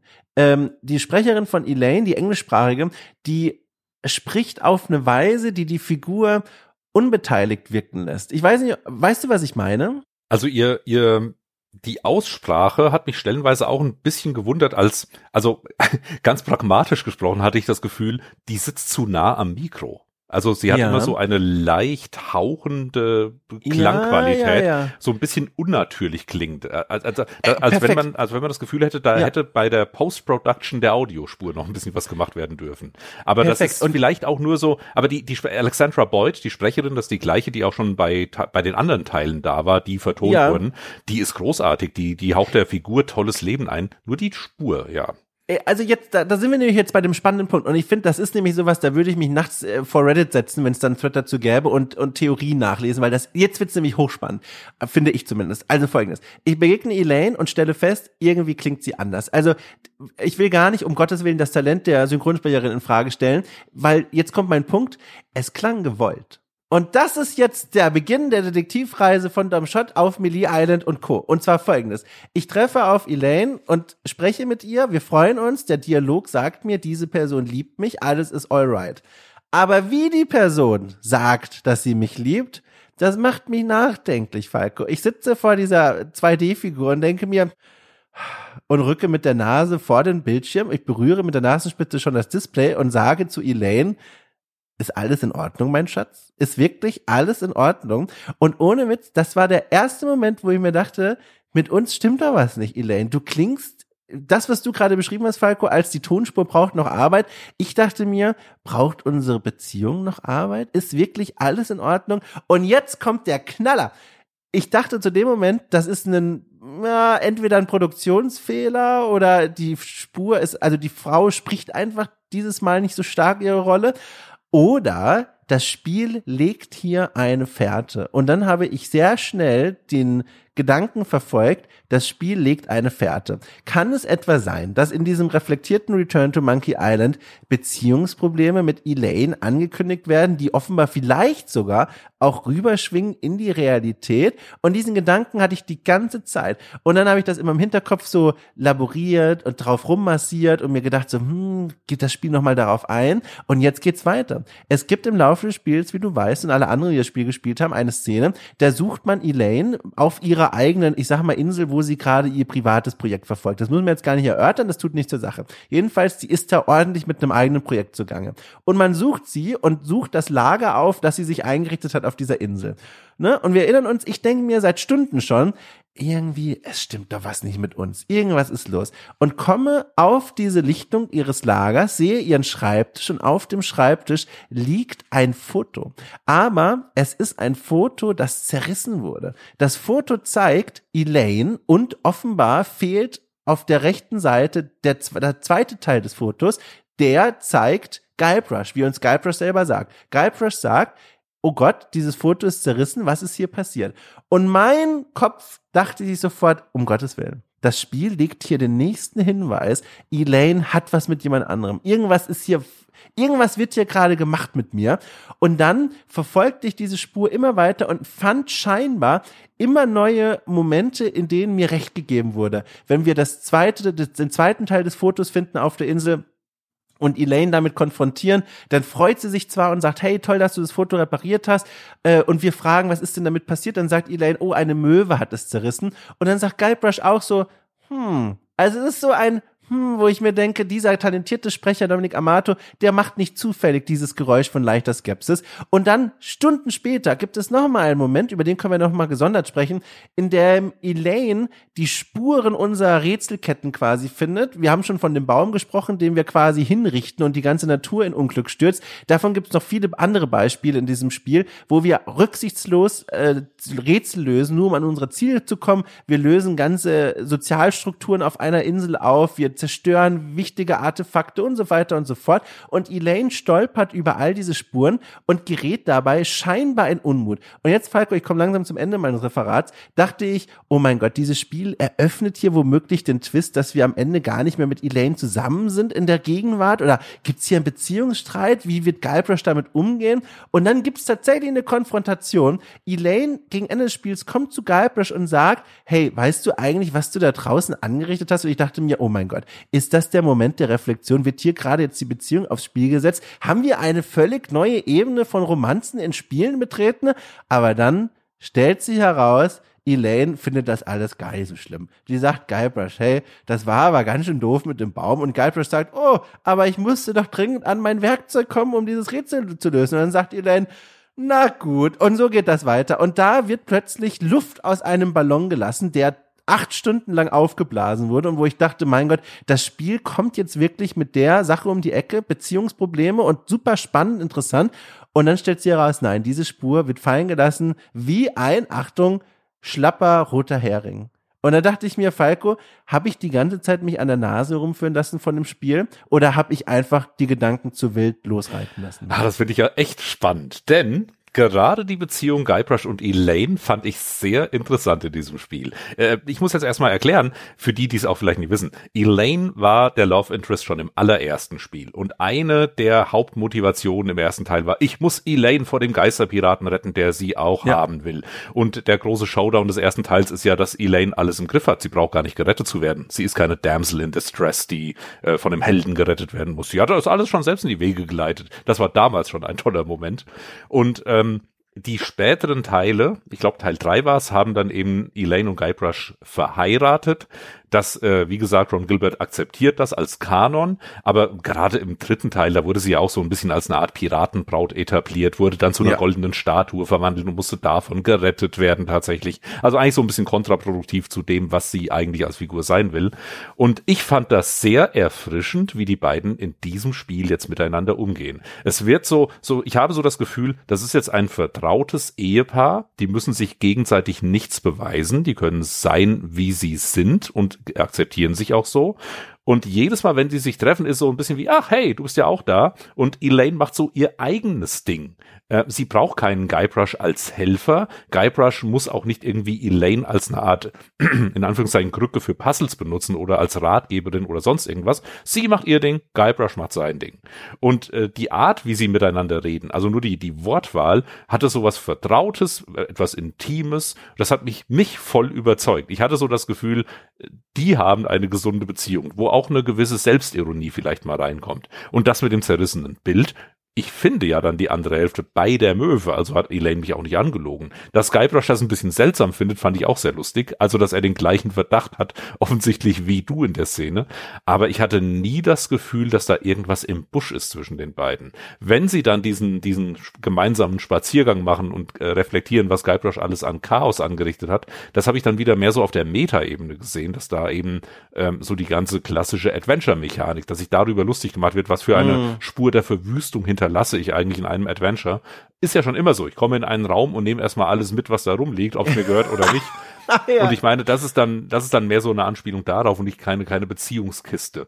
Ja, das ist eben das Ding, weil du hast ja vollkommen recht. Das ist die Anspielung darauf und daraus baut sie so einen Gag auf, so einen Meta-Gag. Aber dadurch, dass ich bei dieser ersten Begegnung vor neun Stunden mit Elaine diesen komischen Gedanken hatte, hier stimmt was in der Beziehung nicht, bin ich komplett hm. das gesamte Spiel über auf der anderen Schiene unterwegs gewesen und habe diese Begegnung nicht als vertrautes Miteinander gesehen, sondern als die Luft ist hm. raus. Die Beziehung, weißt du, die leben nebeneinander her und das Spiel wartet nur darauf, mir diese Punchline zu servieren. Sehr und das ist ja faszinierend in der Rückschau einfach mhm. zu sehen, wie falsch man da aufsteigen kann. Ja, und ich habe das wahrgenommen als, hey, das ist endlich mal eine erwachsene Ehe, die ja. in einem Spiel gezeigt wird, wo dann nicht irgendwie Drama herrscht, das aufgebauscht wird oder so, sondern dass da einfach zwei erwachsene Menschen ihr Ding machen. Fertig. Das fand ich so angenehm. Das ist ja wirklich, das ist ja interessant, die Lesweise. Ne? Also äh, wir beide kommen raus und sagen, es ist auf jeden Fall interessant, was sie mit Elaine gemacht haben. Aber die Wege, die wir dorthin nehmen, sind halt sehr anders. Aber das finde ich ja gar nicht schlecht. Ich finde es nur, ich wollte das unbedingt mal erzählen, weil das war wirklich was, das hat mich nie losgelassen. Ihr habt von Anfang gedacht, es stimmt da was nicht mit uns. Was ist ja, Ich finde, Elaine höchstens hat ein bisschen zu wenig Screentime. Sie ist eigentlich eine spannende ja, ja, Figur. Ähm. Gilbert hat auch zu Protokoll gegeben, sie hatten über eine Art Elaine Spin-off nachgedacht oder so. Und ähm, anders als in vielen, vielen anderen Adventures steuert man auch eben nur Guybrush. Also es gibt keine Sequenz, wo man Elaine oder so steuert. Das ähm, ist halt immer so eine, so eine blöde Entscheidung, verwässert dann das, dass das Hauptspiel, wenn du das machst, ähm, ist das vielleicht, die, die Gefahr ist dann, dass die Leute sagen, ich will aber meine Hauptfigur spielen und nicht irgendjemand anders. Aber es würde halt der Figur vielleicht auch noch ein bisschen Tiefe geben. Nur wir sprechen von, von der Rückkehr von Guybrush Threepwood. Da ist wahrscheinlich, sie hatten so viele Baustellen in diesem Spiel abzu, äh, abzuhandeln. Ja. Da jetzt eine tolle Elaine noch aufzubauen, hätte wahrscheinlich, ja, da, dafür war schlicht keine Zeit am Ende wahrscheinlich. Also ich freue mich auf den Writers Cut, um mal zu gucken, ob da Elaine noch mal eine bisschen andere Gewichtung bekommt. Aber ich wollte das mal hier teilen. Es tat sehr gut, mhm. das mal zu erzählen und dann auch zu hören, dass man das auch anders lesen kann. Ähm, vielleicht nehmen wir noch jetzt ein anderes großes Thema hier raus. Wir hatten es schon kurz angerissen mit den Rätselketten, um über das Rätseldesign selbst mal zu sprechen, weil das ist ja auch etwas, was die Leute da draußen wahrscheinlich sehr interessiert bei einem Adventure. Ähm, auf dem Weg dorthin, Falco, ich glaube, das können wir schnell abhandeln. Ich will es aber auch nicht unerwähnt lassen, weil dafür ist es zu gut. Vielleicht können wir ganz kurz noch einfädeln, äh, den Soundtrack, Worte über den Soundtrack. Da kann ich es ganz kurz machen und sagen, phänomenal. Der Soundtrack des Spiels, die Arrangements, die Klangbetten, die da geschaffen werden, überhaupt das Sounddesign, sein. Top notch. Ich bin sehr glücklich mit diesem Spiel und es ist Wahnsinn, was für eine Qualität da abgeliefert wird. Ja, Michael Land, Peter McConnell und Clint Bachakayan oder wie er heißt, die sind alle zurückgekehrt. Das waren die Originalkomponisten aus den, den ursprünglichen Teilen und inzwischen, äh, Gott, es ist einfach eine, eine tolle Mischung aus Nostalgie und neuen Melodien und technisch sowas von sauber. Also ja, unglaublich. Also das wollte ich nur unbedingt mal kurz erwähnen, weil sowas vergisst man nur zu gerne, Sound und sowas. Deswegen, also Wahnsinn. Ah, unglaublich, der Soundtrack wird auf meiner Festplatte landen, auf welchem Weg auch immer. Ich muss mir das nochmal anhören. Das ist wirklich toller Soundtrack. So. Und was rahmt der Soundtrack, um die Brücke zu bauen? Natürlich klar, unter anderem auch das Lösen der verschiedenen Rätsel, die in diesem Spiel verstreut sind. Äh, wir müssen natürlich auch darüber sprechen, wie uns das Rätseldesign gefallen hat. Jetzt habe ich so viel erzählt von Elaine und so. Ich muss erstmal meiner Erkältungsnase kurz etwas Luft gönnen. Deswegen frage ich einfach mal dich, Falco, ganz offen. Wie hat's dir denn gefallen? Äh, Monkey Island, Return to Monkey Island als Rätsel-Adventurechen. Wie hat's dir gefallen? Da kann ich vorausschicken, dass ich mir mich schon schämen lassen musste von Jochen, als ich ihm geschrieben habe, von wegen, also ich habe ja überhaupt keine Skrupel, die eingebaute Hilfefunktion zu benutzen, denn ich mag ja keine Rätsel eigentlich. Ich und, bin auf deiner äh, Seite. Da, da muss man nicht schämen, finde ich. Das ist Teil des Erlebnisses. Ja, Jochen meint dann, äh, dass ich quasi Adventures liebe, aber deren zentrale Spielmechanik hasse. Und ja, damit hat er recht. Deswegen mag ich ja auch äh, Walking Simulators und sowas ganz gern. Ähm, aber ich habe halt wenig Geduld mit Rätseln. Ähm, wenn ich nicht weiterkomme, dann, dann will ich mich damit nicht aufhalten. Und ich, ich habe schon damals nicht, äh, viele Adventures nicht fertig gespielt, wenn ich irgendwann feststecke, äh, ich setze mich da nicht drei, vier Stunden hin und probiere jede kleine Möglichkeit durch. Ach ja, in dem, in dem Kontext muss man vielleicht auch eins noch sagen.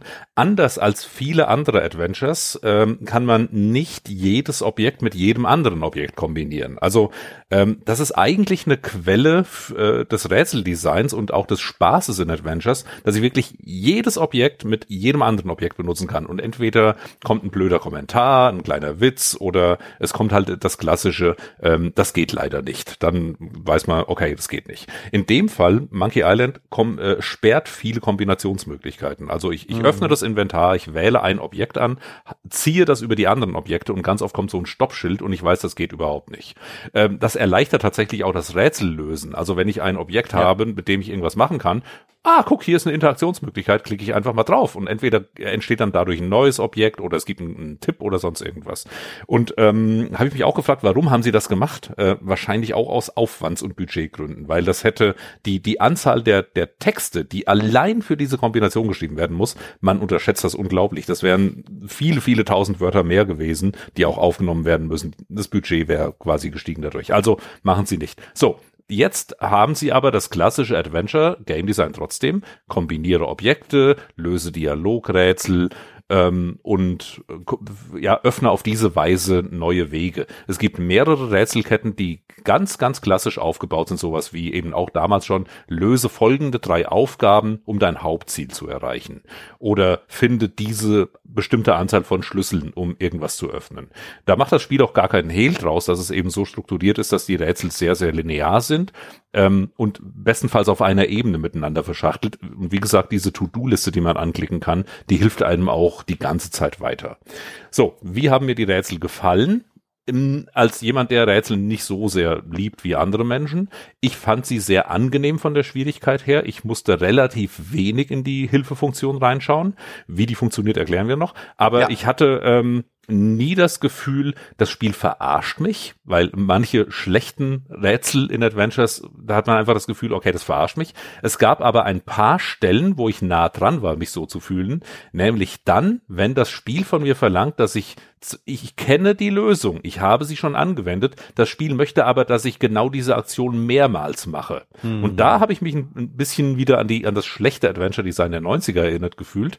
Ähm, weil das ist so so sinnlos. Nach dem Motto, ey, ich hab's doch gelöst, warum geht's jetzt nicht? Und dann gucke ich in die Hilfefunktion und da steht, ja, mach's noch mal. Und dann, ja, also das war jetzt nicht so toll. Aber das kam, ja. kommt zum Glück nur in ein, einer überschaubaren Menge vor.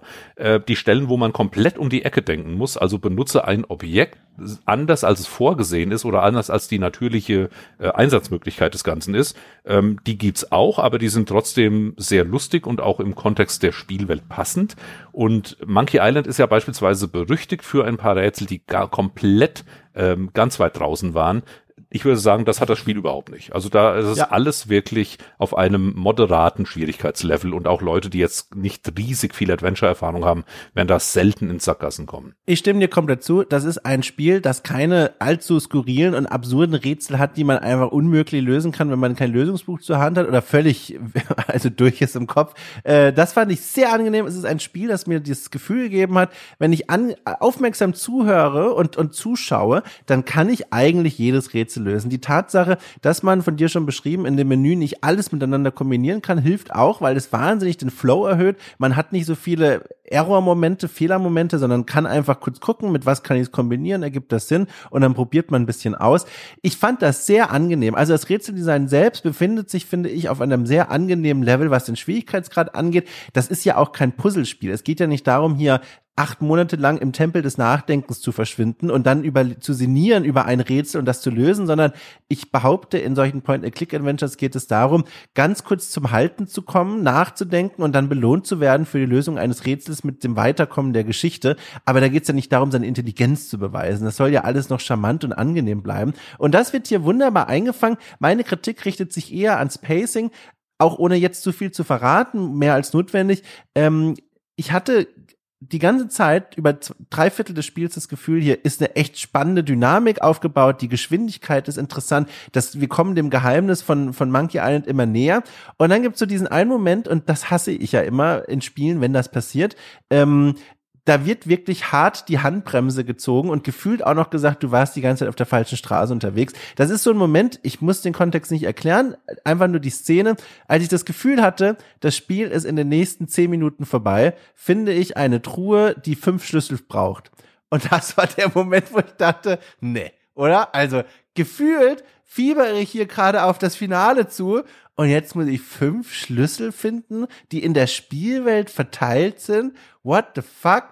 Und das war ein Moment, wo ich das Gefühl hatte, hier ist ein Rätsel platziert worden, das zu groß ist für den Moment, den wir in der Geschichte gerade erreicht haben. Weißt du, was mhm. ich meine? Es war echt hochspannend und das war wirklich, das war nicht nur ein Schlag zwischen die Speichen, dass ich vom Fahrrad falle, sondern hier wurde ich überfahren von einem großen Bus, in dem das Entwicklerteam von Return to Monkey Island sitzt. ja, es ist halt immer noch ein klassisches Adventure und es hat genau ja. die gleichen erzählerischen Herausforderungen, die Adventures schon immer hatten. Und das sind genau die. Nach dem Motto, eigentlich ist klar, was passiert, aber mein Game Design verlangt jetzt, ich brauche noch ein bisschen Spielzeit, also muss ich noch mal hier drei Hürden einbauen zwischen A und B, damit man nicht bei B sofort ankommt.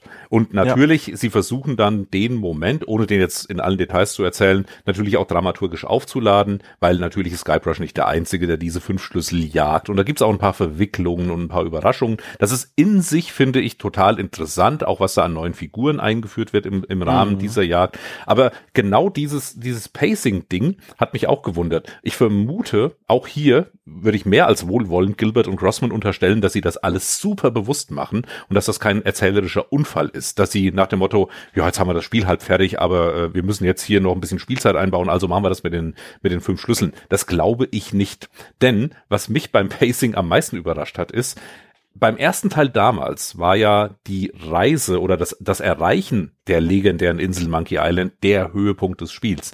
Da ist dann quasi der, der, die eigentliche Story passiert. Du hast drei Viertel des Spiels damit verbracht, nach Monkey Island zu kommen und dann bist du endlich angekommen. Und hier in diesem Spiel kommst du relativ am Anfang schon nach Monkey Island und man hat so das Gefühl, okay, machen Sie das jetzt, also wäre es nicht schöner gewesen, wenn das auch wieder später passiert wäre? Hätte das dann nicht die große Überraschung sein sollen? Aber dann muss man sich wieder klar machen, das wollten die beiden so nicht erzählen. Die wollten, ich hatte so das Gefühl, die wollten so den Fanservice am Anfang des Spiels relativ zeitig abhaken mhm. und dann in der zweiten Hälfte des Spiels kommen die neuen Locations, die Überraschungen, die Verwicklungen und so weiter. Ja. Äh, und das ist mit Sicherheit eine bewusste Entscheidung, das so zu gewichten und das kann ich dann auch respektieren. Auch wenn wenn, ich sagen muss, an der Stelle mit den fünf Schlüsseln dachte ich auch, hoppla, es wirkt jetzt ein bisschen aufgesetzt an der Stelle, aber ähm, ich respektiere es trotzdem. Übrigens, apropos neue Locations und auch neue Figuren, das müssen wir jetzt ja nicht ausbreiten, alle da jetzt vorzustellen, aber es werden ja wirklich neue Figuren auch vorgestellt, die auch große Teile der Geschichte tragen und wichtige Rollen spielen. Ich bin ja so froh, der Ron Gilbert, das ist ein guter. Also der Humor, der von diesen Figuren getragen wird, der wird sich über keine Minderheit lustig gemacht, der wird keinen verletzender Spruch ausgesprochen, von dem man denkt, mein Gott, sind wir wirklich noch in den 90ern? Das ist ein wahnsinnig zeitgemäßes und kluges und durchdachtes und reflektiertes Spiel, auch was den Humor angeht. Das möchte ich mal an der Stelle kurz sagen.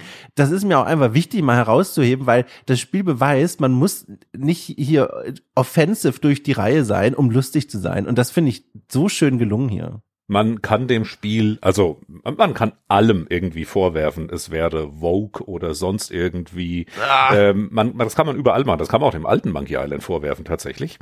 Aber äh, es wäre so ein Blödsinn. Ähm, es ist wirklich ein ein angenehmer Humor, der wie gesagt stellenweise mal ein bisschen ins Surreale abdriftet.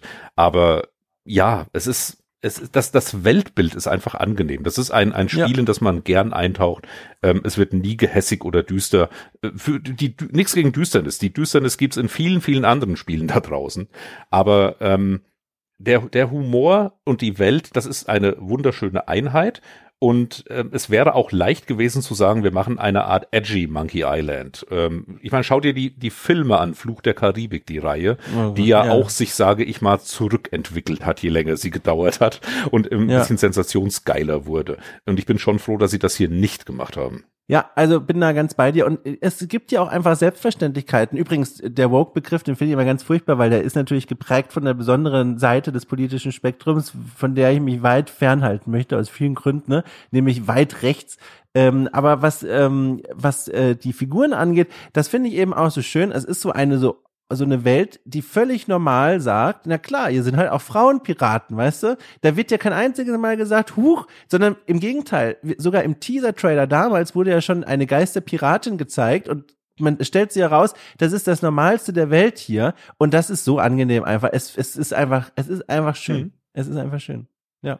Ähm, jetzt habe ich uns aber weggeholt von dem Rätseldesign. Ähm, also, da haben wir im Grunde ja auch schon die Essenz gesagt. Es sind keine skurrilen, abgetretenen Rätsel mehr, sondern sie sind sehr angenehm lösbar, wenn man sich einfach ein bisschen einlässt auf die Welt und aufmerksam ist. Und wenn man eben doch hängt, dann kann man ein ein wortwörtlich Lösungsbuch zu Rate ziehen. Und Falco, ich spreche es jetzt für dich aus. Du, du musst dich dem Zorn von Jochen nicht nochmal offenbaren. Für mich ich vielleicht sogar das beste Feature des gesamten Spiels.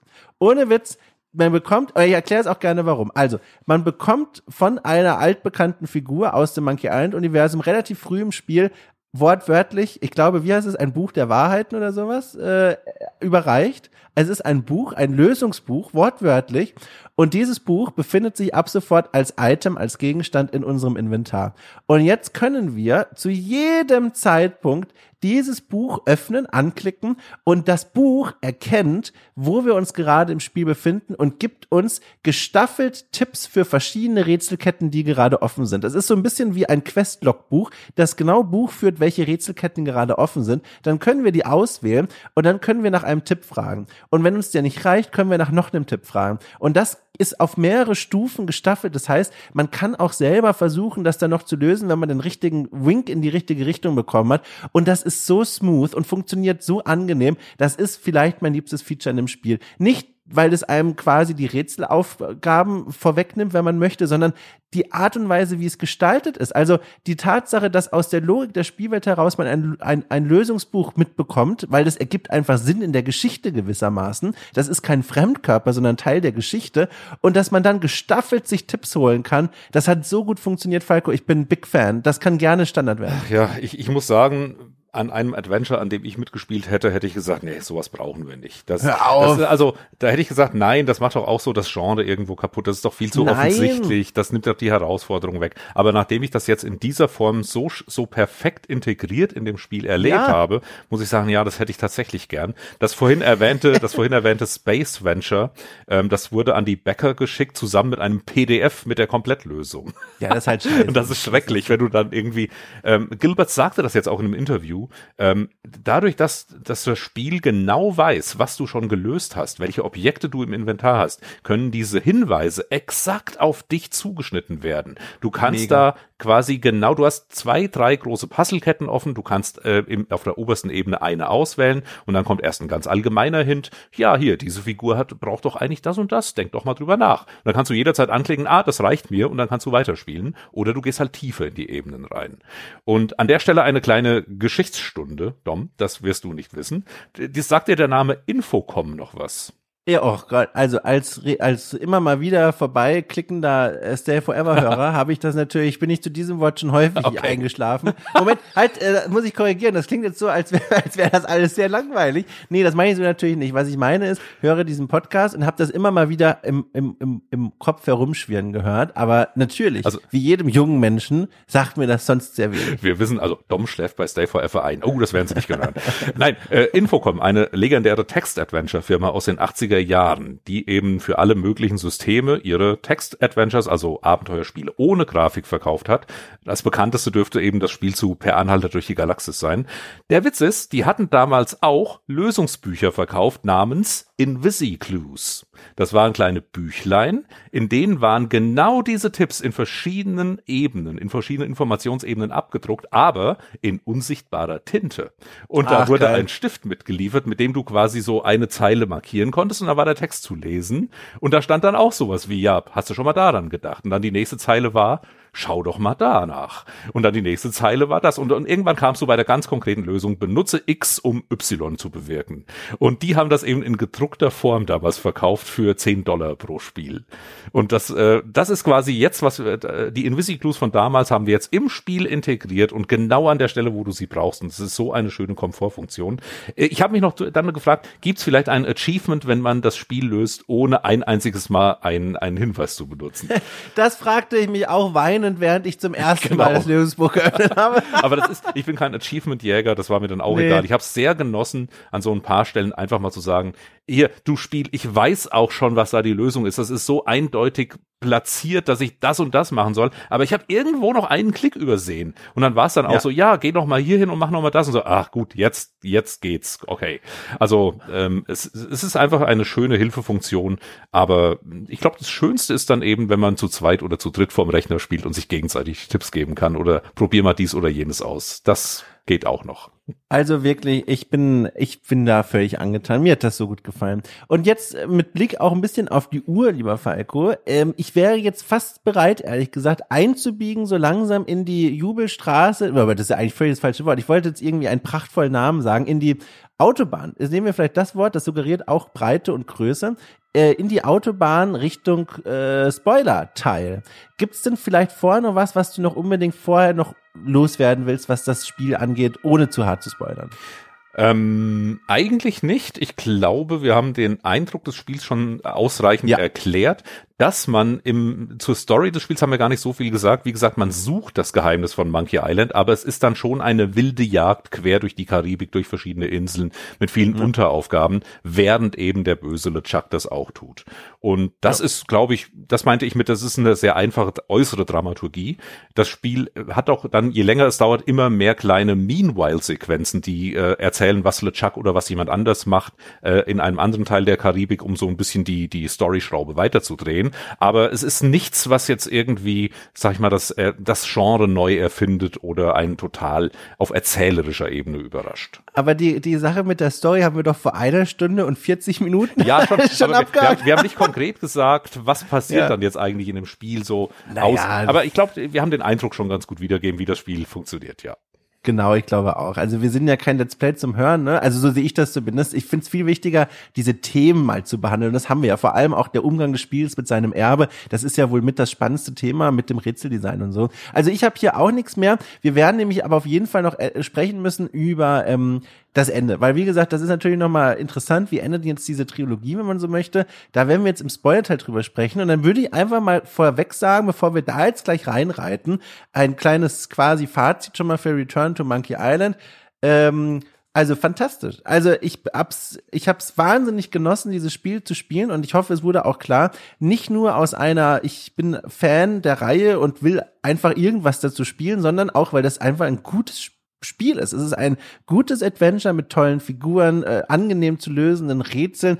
Der Look, wir haben es noch gar nicht häufig genug gesagt, der Look hat sich bei mir so schnell also ins Hirn gelegt und, und zugedeckt. Ich fand den so toll. Ich habe sehr schnell den, den zu schätzen gelernt. Ich habe auch sehr schnell vergessen, dass die Spiele früher mal anders aussahen. Ohne Witz, das fügt sich so schön in die Welt ein. Wir haben es vorhin mal ganz kurz angerissen. Der ist auch höchst professionell eingesetzt. Die Ausleuchtung der, der, der verschiedenen Bildschirme sieht toll aus.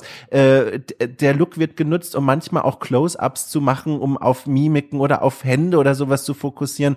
Da wird so viel mitgespielt. Die Farben sind toll. Das ist ein wunderschöner Look. Und ich weiß, das ist so eine persönliche Sache, weil es da vielen auch einfach anders geht, individuell. Aber mir persönlich hat das überhaupt nicht irgendwie eine, eine Hürde bedeutet, mich da in diese Welt reinzufinden. Im Gegenteil, irgendwie habe ich das Gefühl, dieser Look signalisiert auch, das ist jetzt ein besonderes Kapitel in der Monkey Island Geschichte und das ist war, das, das hat auch das Spiel eingelöst. Also ich war, ich war hoch zufrieden mit diesem Spiel. Äh, bisschen mehr als 20 Euro kostet es, glaube ich.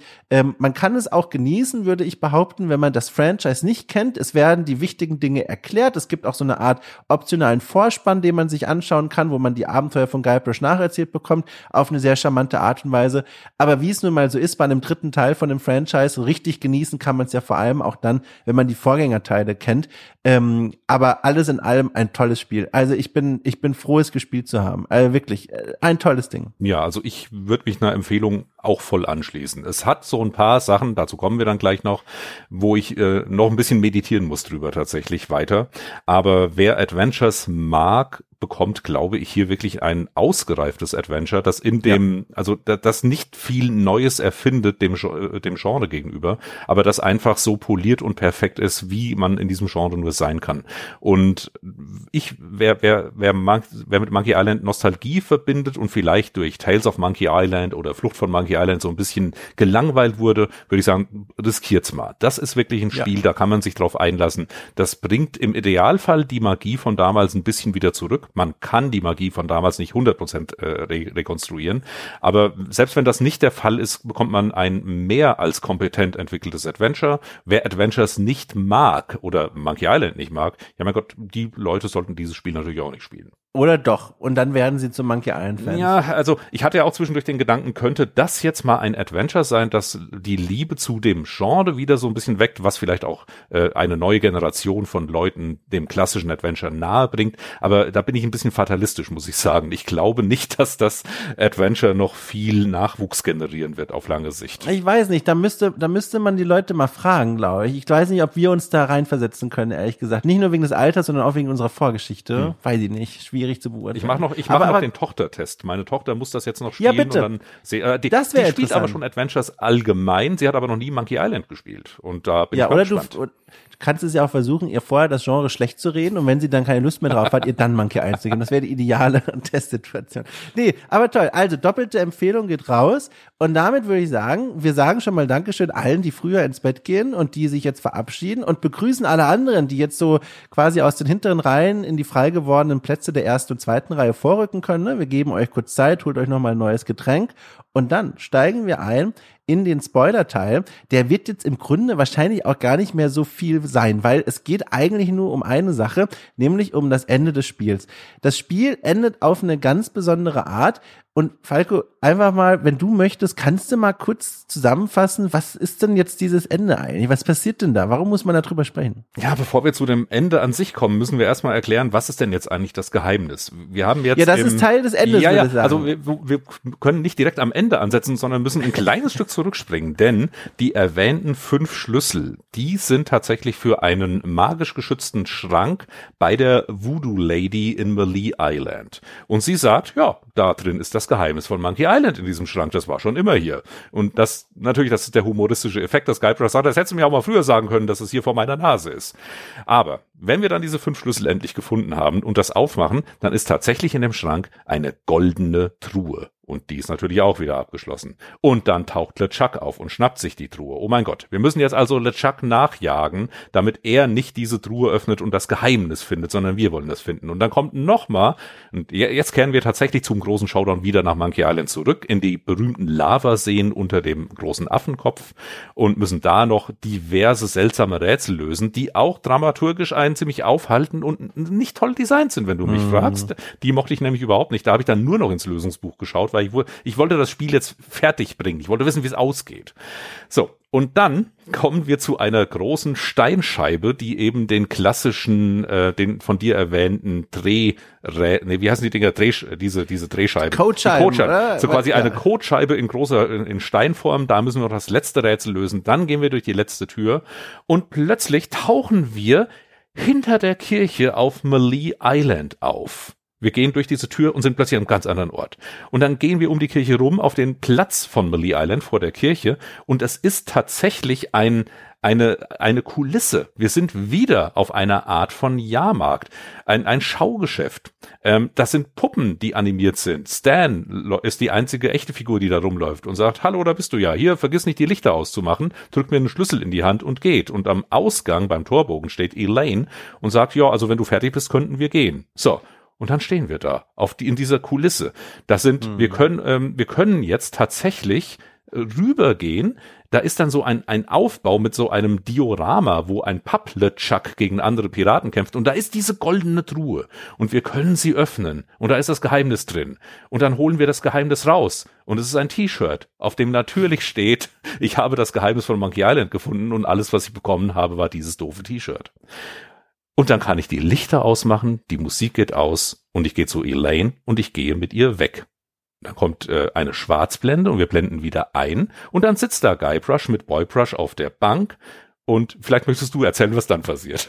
Ja, dann äh, im Grunde, oh, ich bin ganz, bin, bin ganz, äh, ich weiß gar nicht, äh, äh ergriffen nochmal von der Nacherzählung. Also genau, dann sitzt man da oben auf der Bank und dann ähm, im Grunde läuft es darauf hinaus, dass sich dann die die Mutter, also offenbar dann Elaine, ne, die meldet sich dann, kommt dann auch auf die Szene dazu und sagt hier, äh, lass uns doch wieder jetzt langsam gehen, haben wir denn jetzt hier alles erlebt? Und dann sagt Boybrush hier, ne, alles klar, ab geht's. Und Guybrush sagt aber, und das war der Moment, auf den ich jetzt hinerzählen möchte, der für mich der relevante war bei dieser Szene, dann sagt Guybrush, ähm, ne, geht doch schon mal vor, ich bleib noch kurz hier.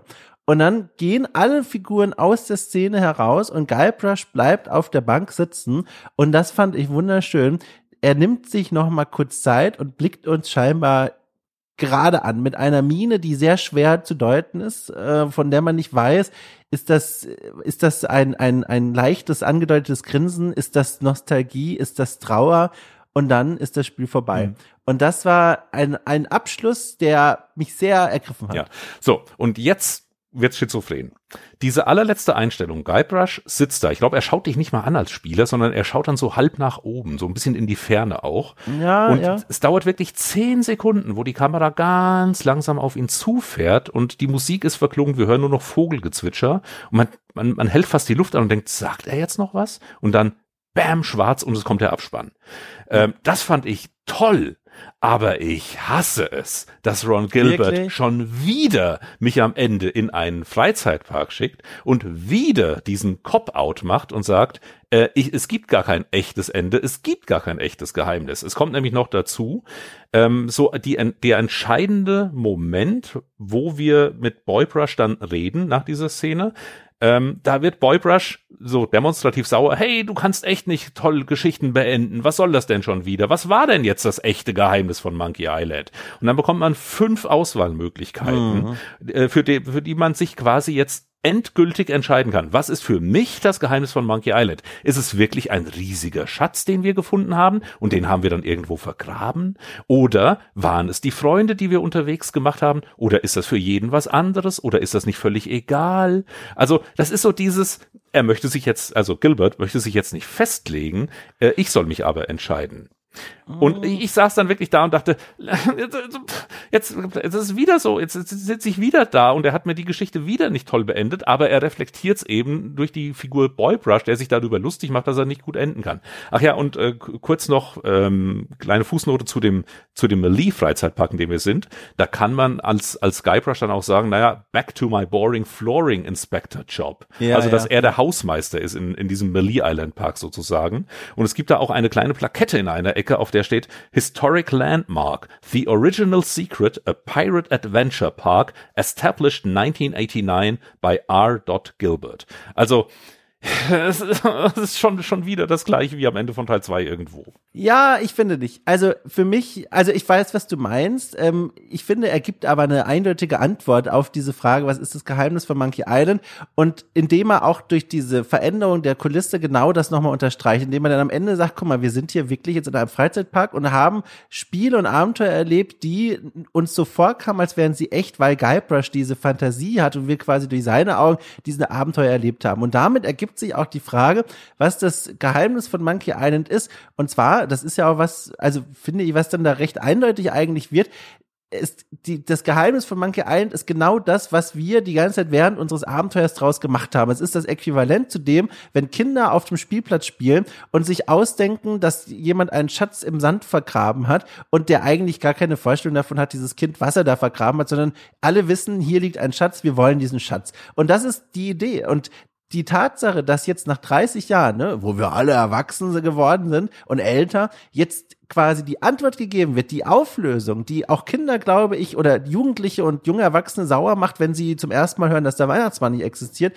Ähm, die Antwort lautet, die ganze Zeit war der Reiz dieses Geheimnisses nur das, was wir draus gemacht haben in unseren fantasievollen Köpfen. Und jetzt aber wird es Zeit zu erkennen, das war eigentlich die Idee von dieser ganzen Geschichte. Es ging nur darum, uns eine Geschichte, ein Abenteuer zu erzählen, das davon lebt, was wir draus machen. Und das ist, finde ich, eine Lektion, die hier so deutlich wird und so eine, die sogar Guybrush ja irgendwie hart trifft, weil er am Ende auf dieser Bank sitzt und man hat das Gefühl, er findet es selbst ein bisschen schade, dass es dieses Geheimnis eigentlich so gar nicht gibt. Es gibt nicht diesen prunkvollen Schatz oder irgendwelche anderen Geheimnisse, sondern es ist eigentlich alles nur ein Spiel. Und das ist gleichzeitig schön wie auch traurig. Und das, finde ich, ist so ein stimmiger Abschluss für diese Reihe. Ja, und zum dritten Mal ist es aber, dass Ron Gilbert wieder auf die Meta-Ebene geht und wirklich kein Ende hinbekommt so richtig. Aber ich. Aber das ich, ist ja das Ende. Ja. Nee, Moment, aber das ist ja, aber willst du jetzt wirklich eine Schatztruhe und bist dann zufrieden oder was? Also was willst du denn? Der Witz ist, ich kann das ja anklicken. Wenn ich will, dass das eine Schatztruhe ist, ja. kann ich das anklicken und das ist dann mein ja. Schatz von Monkey Island. Deswegen, ich, ich finde das einerseits genial, dass er das so macht, aber andererseits als ich möchte eine echte Piratengeschichte beendet bekommen. Ah, du bist ja wie das Kind. Ja, ich bin da wie Boybrush. Ich sage, hey, du,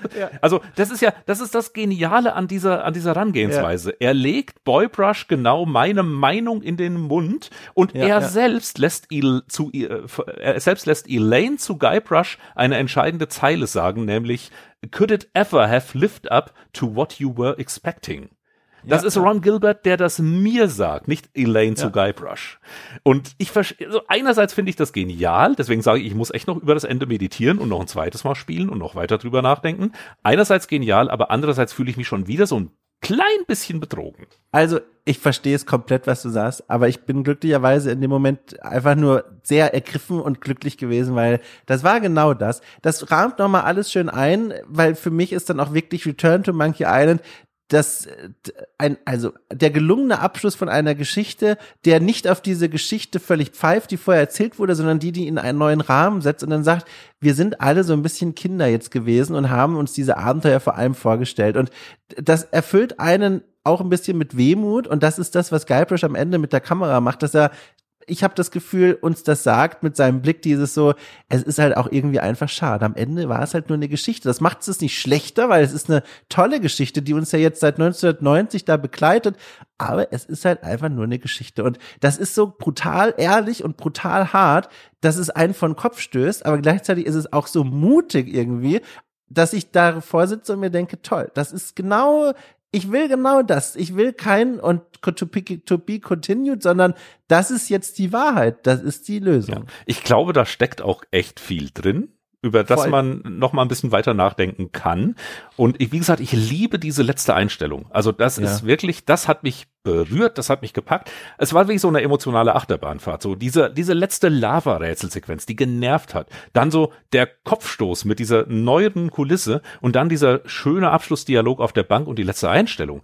Es war ein Hin und Her für mich. Und ich habe eine These, an wem das liegt. Ich habe jetzt schon öfters den Namen Dave Crossman erwähnt der hat auch den Lead Writing Credit und auch wenn diese ganze Meta-Diskussion über Spiele und was sie für uns bedeuten, wenn das ziemlich eindeutig von Gilbert stammt, ich glaube, Grossman ist derjenige, der das da so reingebracht hat. Soweit ich den von Ferne mit seiner Arbeit beurteilen kann. Er gab nämlich auch zu Protokoll, dass er anderthalb Jahre lang das Spiel vor seinen eigenen Kindern verheimlichen musste. Also er hat sich, er sagte in einem Interview, er musste sich jeden Morgen in sein Büro einschließen und aufpassen, dass die Kinder nicht irgendwelche Piraten auf seinen Monitoren sehen, weil dann wäre vielleicht das Geheimnis, dass er an einem neuen Monkey Island arbeitet, durchgesickert auf irgendwelchen Wegen. Und er, also er hat auch Umgang mit Kindern und er, er hat so diese kindliche Perspektive sozusagen im Haus. Mhm. Und ich glaube, das spielt da stark rein. Ähm, so wenn man auch die Interviews mit den beiden so liest, ähm, er erlebt selbst, was es heißt, eben Kindern Geschichten zu erzählen, wie die damit umgehen, wie flüssig und dynamisch Geschichten sein können und äh, einerseits ist Gilbert der verkopfte Erzähler und Grossman der der herzliche Erzähler. Und das kommt dabei raus, äh, wenn die beiden zusammenarbeiten. Aber das ist eine Ferndiagnose. Ich war nicht dabei. Ja. Ähm, so so kommt mir das Ganze vor. Und Dom, jetzt na, noch ja, der, der große Hammer, was das Ende angeht. Du weißt, dass es auch viele verschiedene Enden hat. Jetzt bin ich schon wieder überrascht. So. Nee. Das habe ich nämlich jetzt auch erst gestern über einen Artikel mitbekommen. Es gibt tatsächlich viele, viele verschiedene Arten von Epilog, basierend darauf, welche von den fünf Auswahlmöglichkeiten du angeklickt hast. Weißt du noch, welche von den fünf Möglichkeiten du geklickt hast? Oh, Moment mal, bevor du das sagst, wird sehr viel verändert oder? Nur der Epilog. Okay, also ich habe angeklickt, ähm, es ist alles, was wir draus machen, ne? Also für jeden ist was hm. anderes. Da könnte ich dir jetzt quasi äh, durch den Artikel sagen, was, äh, was dann passiert. Ich weiß es aber jetzt gerade nicht mehr auswendig. Also äh, es kommt dann der Abspann und nach dem Abspann kommt noch eine kurze Sequenz. Ich weiß nicht, ob du die gesehen hast. Ja, die habe ich gesehen, ja. ja, ja die und diese gesehen. Sequenz ist jedes Mal anders, basierend auf diesen fünf Auswahlmöglichkeiten. Oh, und kannst du mal kurz sagen? Ähm, wenn wir dran denken, wird der Artikel in den Show Notes mit einem großen Spoilerwarnung okay, verlinkt werden. Dann machen wir das so. Ich ja. kann jetzt aber auch, wenn du magst, mal schnell nachgucken. Du, du kannst ja mal eins, du, äh, äh, Falco, wir machen es einfach ganz anders. Du hast ja was anderes angeklickt als ich. Sag doch einfach, was du gesehen hast und ich sag dir, was ich gesehen habe. Ähm, nee, also ich kann dir ein Beispiel nennen. Also wenn man das erste anklickt, das ist die Auswahlmöglichkeit, the chest was filled with gems, rubies and gold. Also da in dieser mhm. goldenen Truhe waren tatsächlich ganz viele Juwelen. Dann ist die After-Credits-Sequenz, dass eben der junge Boy Brush äh, in einem Schatz schwimmt, so wie Dagobert Duck, so ungefähr. Also der, der Schatz existiert tatsächlich, es sind drei, ah. es sind drei drüber. Das nur als ein Beispiel. Aber es geht noch weiter. Ähm, es gibt auch noch unterschiedliche Möglichkeiten für andere Dialoge wenn man bestimmte Sachen im Spielverlauf gemacht hat, kann das auch Einfluss auf den Epilog haben. Ach, also das ist ja krass. Hat, ich, okay. ich muss gestehen, ja. ich habe beispielsweise komplett die goldene Truhe in der Kulisse am Ende übersehen. Ich habe gar nicht das T-Shirt bekommen. Des, ja. Und deswegen hatte ich einen anderen Epilog, unabhängig von dem, was ich da Ach. angeklickt habe. Du, das ist aber, wie cool ist das ja. denn bitte? Das ist nämlich, wir müssen also gar nicht alles jetzt nacherzählen, was da so für Möglichkeiten gibt, aber das zeigt dir nochmal eines, dass sogar am Ende da nochmal diese Verästelungen eingebaut wurden, das ist doch was ganz Besonderes. Und weißt du was? Ich glaube, das macht doch nur ein Team, wenn es dann von weiß, dass Menschen am Ende über ihre Erfahrungen sprechen werden. Und wenn sich die nochmal unterscheiden, mhm. dass dann die Leute nochmal diese neue Ebene betreten. Ja. Also deswegen, als, als ich in der Kulisse von Millie Island stand, war ich ein bisschen sauer auf das Spiel. Dann kam dieses schöne Ende und es hat mich schon wieder stark versöhnt. Und nachdem ja. ich jetzt dann diesen Artikel gelesen habe, muss ich sagen, Leute, ihr habt das echt durchdacht. Ihr habt super Arbeit abgeliefert. Das, ja. Also es gibt zehn verschiedene Epiloge, Stand jetzt, vielleicht findet man noch mehr. Und das äh, von dir erwähnte Ende, wo man ertrunken ist. Also im Prinzip elf Enden hat das Spiel. Toll. Und das, also, ja, also da muss ich dann, also jetzt, das, das hat mich dann endgültig mit dem Spiel wieder versöhnt. Toll. Ja, das freut mich auch für dich. Also ich bin auch ganz angetan und ich werde dieses Spiel locker nochmal spielen. Auch mit diesem Writers Cut und so, da steckt ja nochmal viel mehr drin. Hm. Toll. Ja, also, Falco, ich bin am Ende meiner Kräfte oder allem, was ich gesagt habe. Ich bin begeistert von dem Spiel und begeistert von uns beiden. Ja. Jetzt, jetzt könnte eigentlich das nächste, jetzt könnte eigentlich das nächste Monkey Island bald rauskommen, oder? Ja, ich, also man ist ja gespannt, ne? Im Grunde können sie ja immer wieder noch mal was machen. Meinst du? Also es gab, ähm, ah, das hätten wir vorhin vor dem Spoiler-Teil noch sagen müssen, oder hätte ich sagen müssen, verdammt. Egal, ich sag's jetzt kurz. Also so die ersten Steam-Abrufzahlen, die öffentlich einzusehen sind, die scheinen ziemlich gut zu sein, vor allem für Adventure-Verhältnisse. Ja, ja, ja. Und ich bin, ich, ich warte jetzt einfach mal als Fan ganz entspannt ab, ob der Herr Gilbert jetzt wieder zwei Jahre sich in einschließt irgendwo und nicht mehr twittert. Das könnte ein Zeichen sein, dass er tatsächlich noch ein neues Spiel macht. Es kann auch sein, dass er nach den zwei Jahren sagt, ich möchte jetzt mit Monkey Island nichts mehr zu tun haben.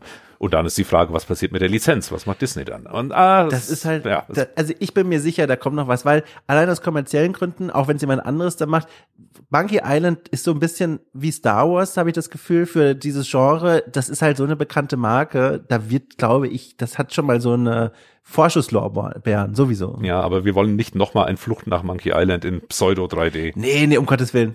Nee, nee, also schon, ja. Aber da sind wir mal gespannt. Aber schön. Du, Falco, ich würde einfach mal sagen, wir fahren jetzt nach Hause und, und lassen diesen Podcast, wie er ist, weil ich glaube, wir haben alles umschifft. Äh, Quatsch. Das wäre das Gegenteil von dem, was ich sagen will. wir sind, wir haben überall geankert, wo wir ankern wollten und haben, glaube ich, sehr rund dieses Spiel besprochen. Wir setzen uns jetzt auf die Bank und schauen in die Ferne. Toll. Du, ich, Falco, ich danke dir von Herzen. Es war mir eine große Freude, ausgerechnet mit dir über dieses Spiel sprechen zu können, über unsere Erfahrungen. Und ich hoffe einfach, dass es nicht nur dir gefallen hat, sondern auch den Leuten da draußen. Ja, vielen Dank für die Einladung von dir und an Jochen und André natürlich auch. Und ach ja, über Monkey Island kann man ja stundenlang reden. Ja, also ich habe ja vorhin schon einmal es bewiesen, aber jetzt möchte ich noch einmal, Achtung. Also weiter. Liebe Leute, wir hören uns bald wieder. Tschüss.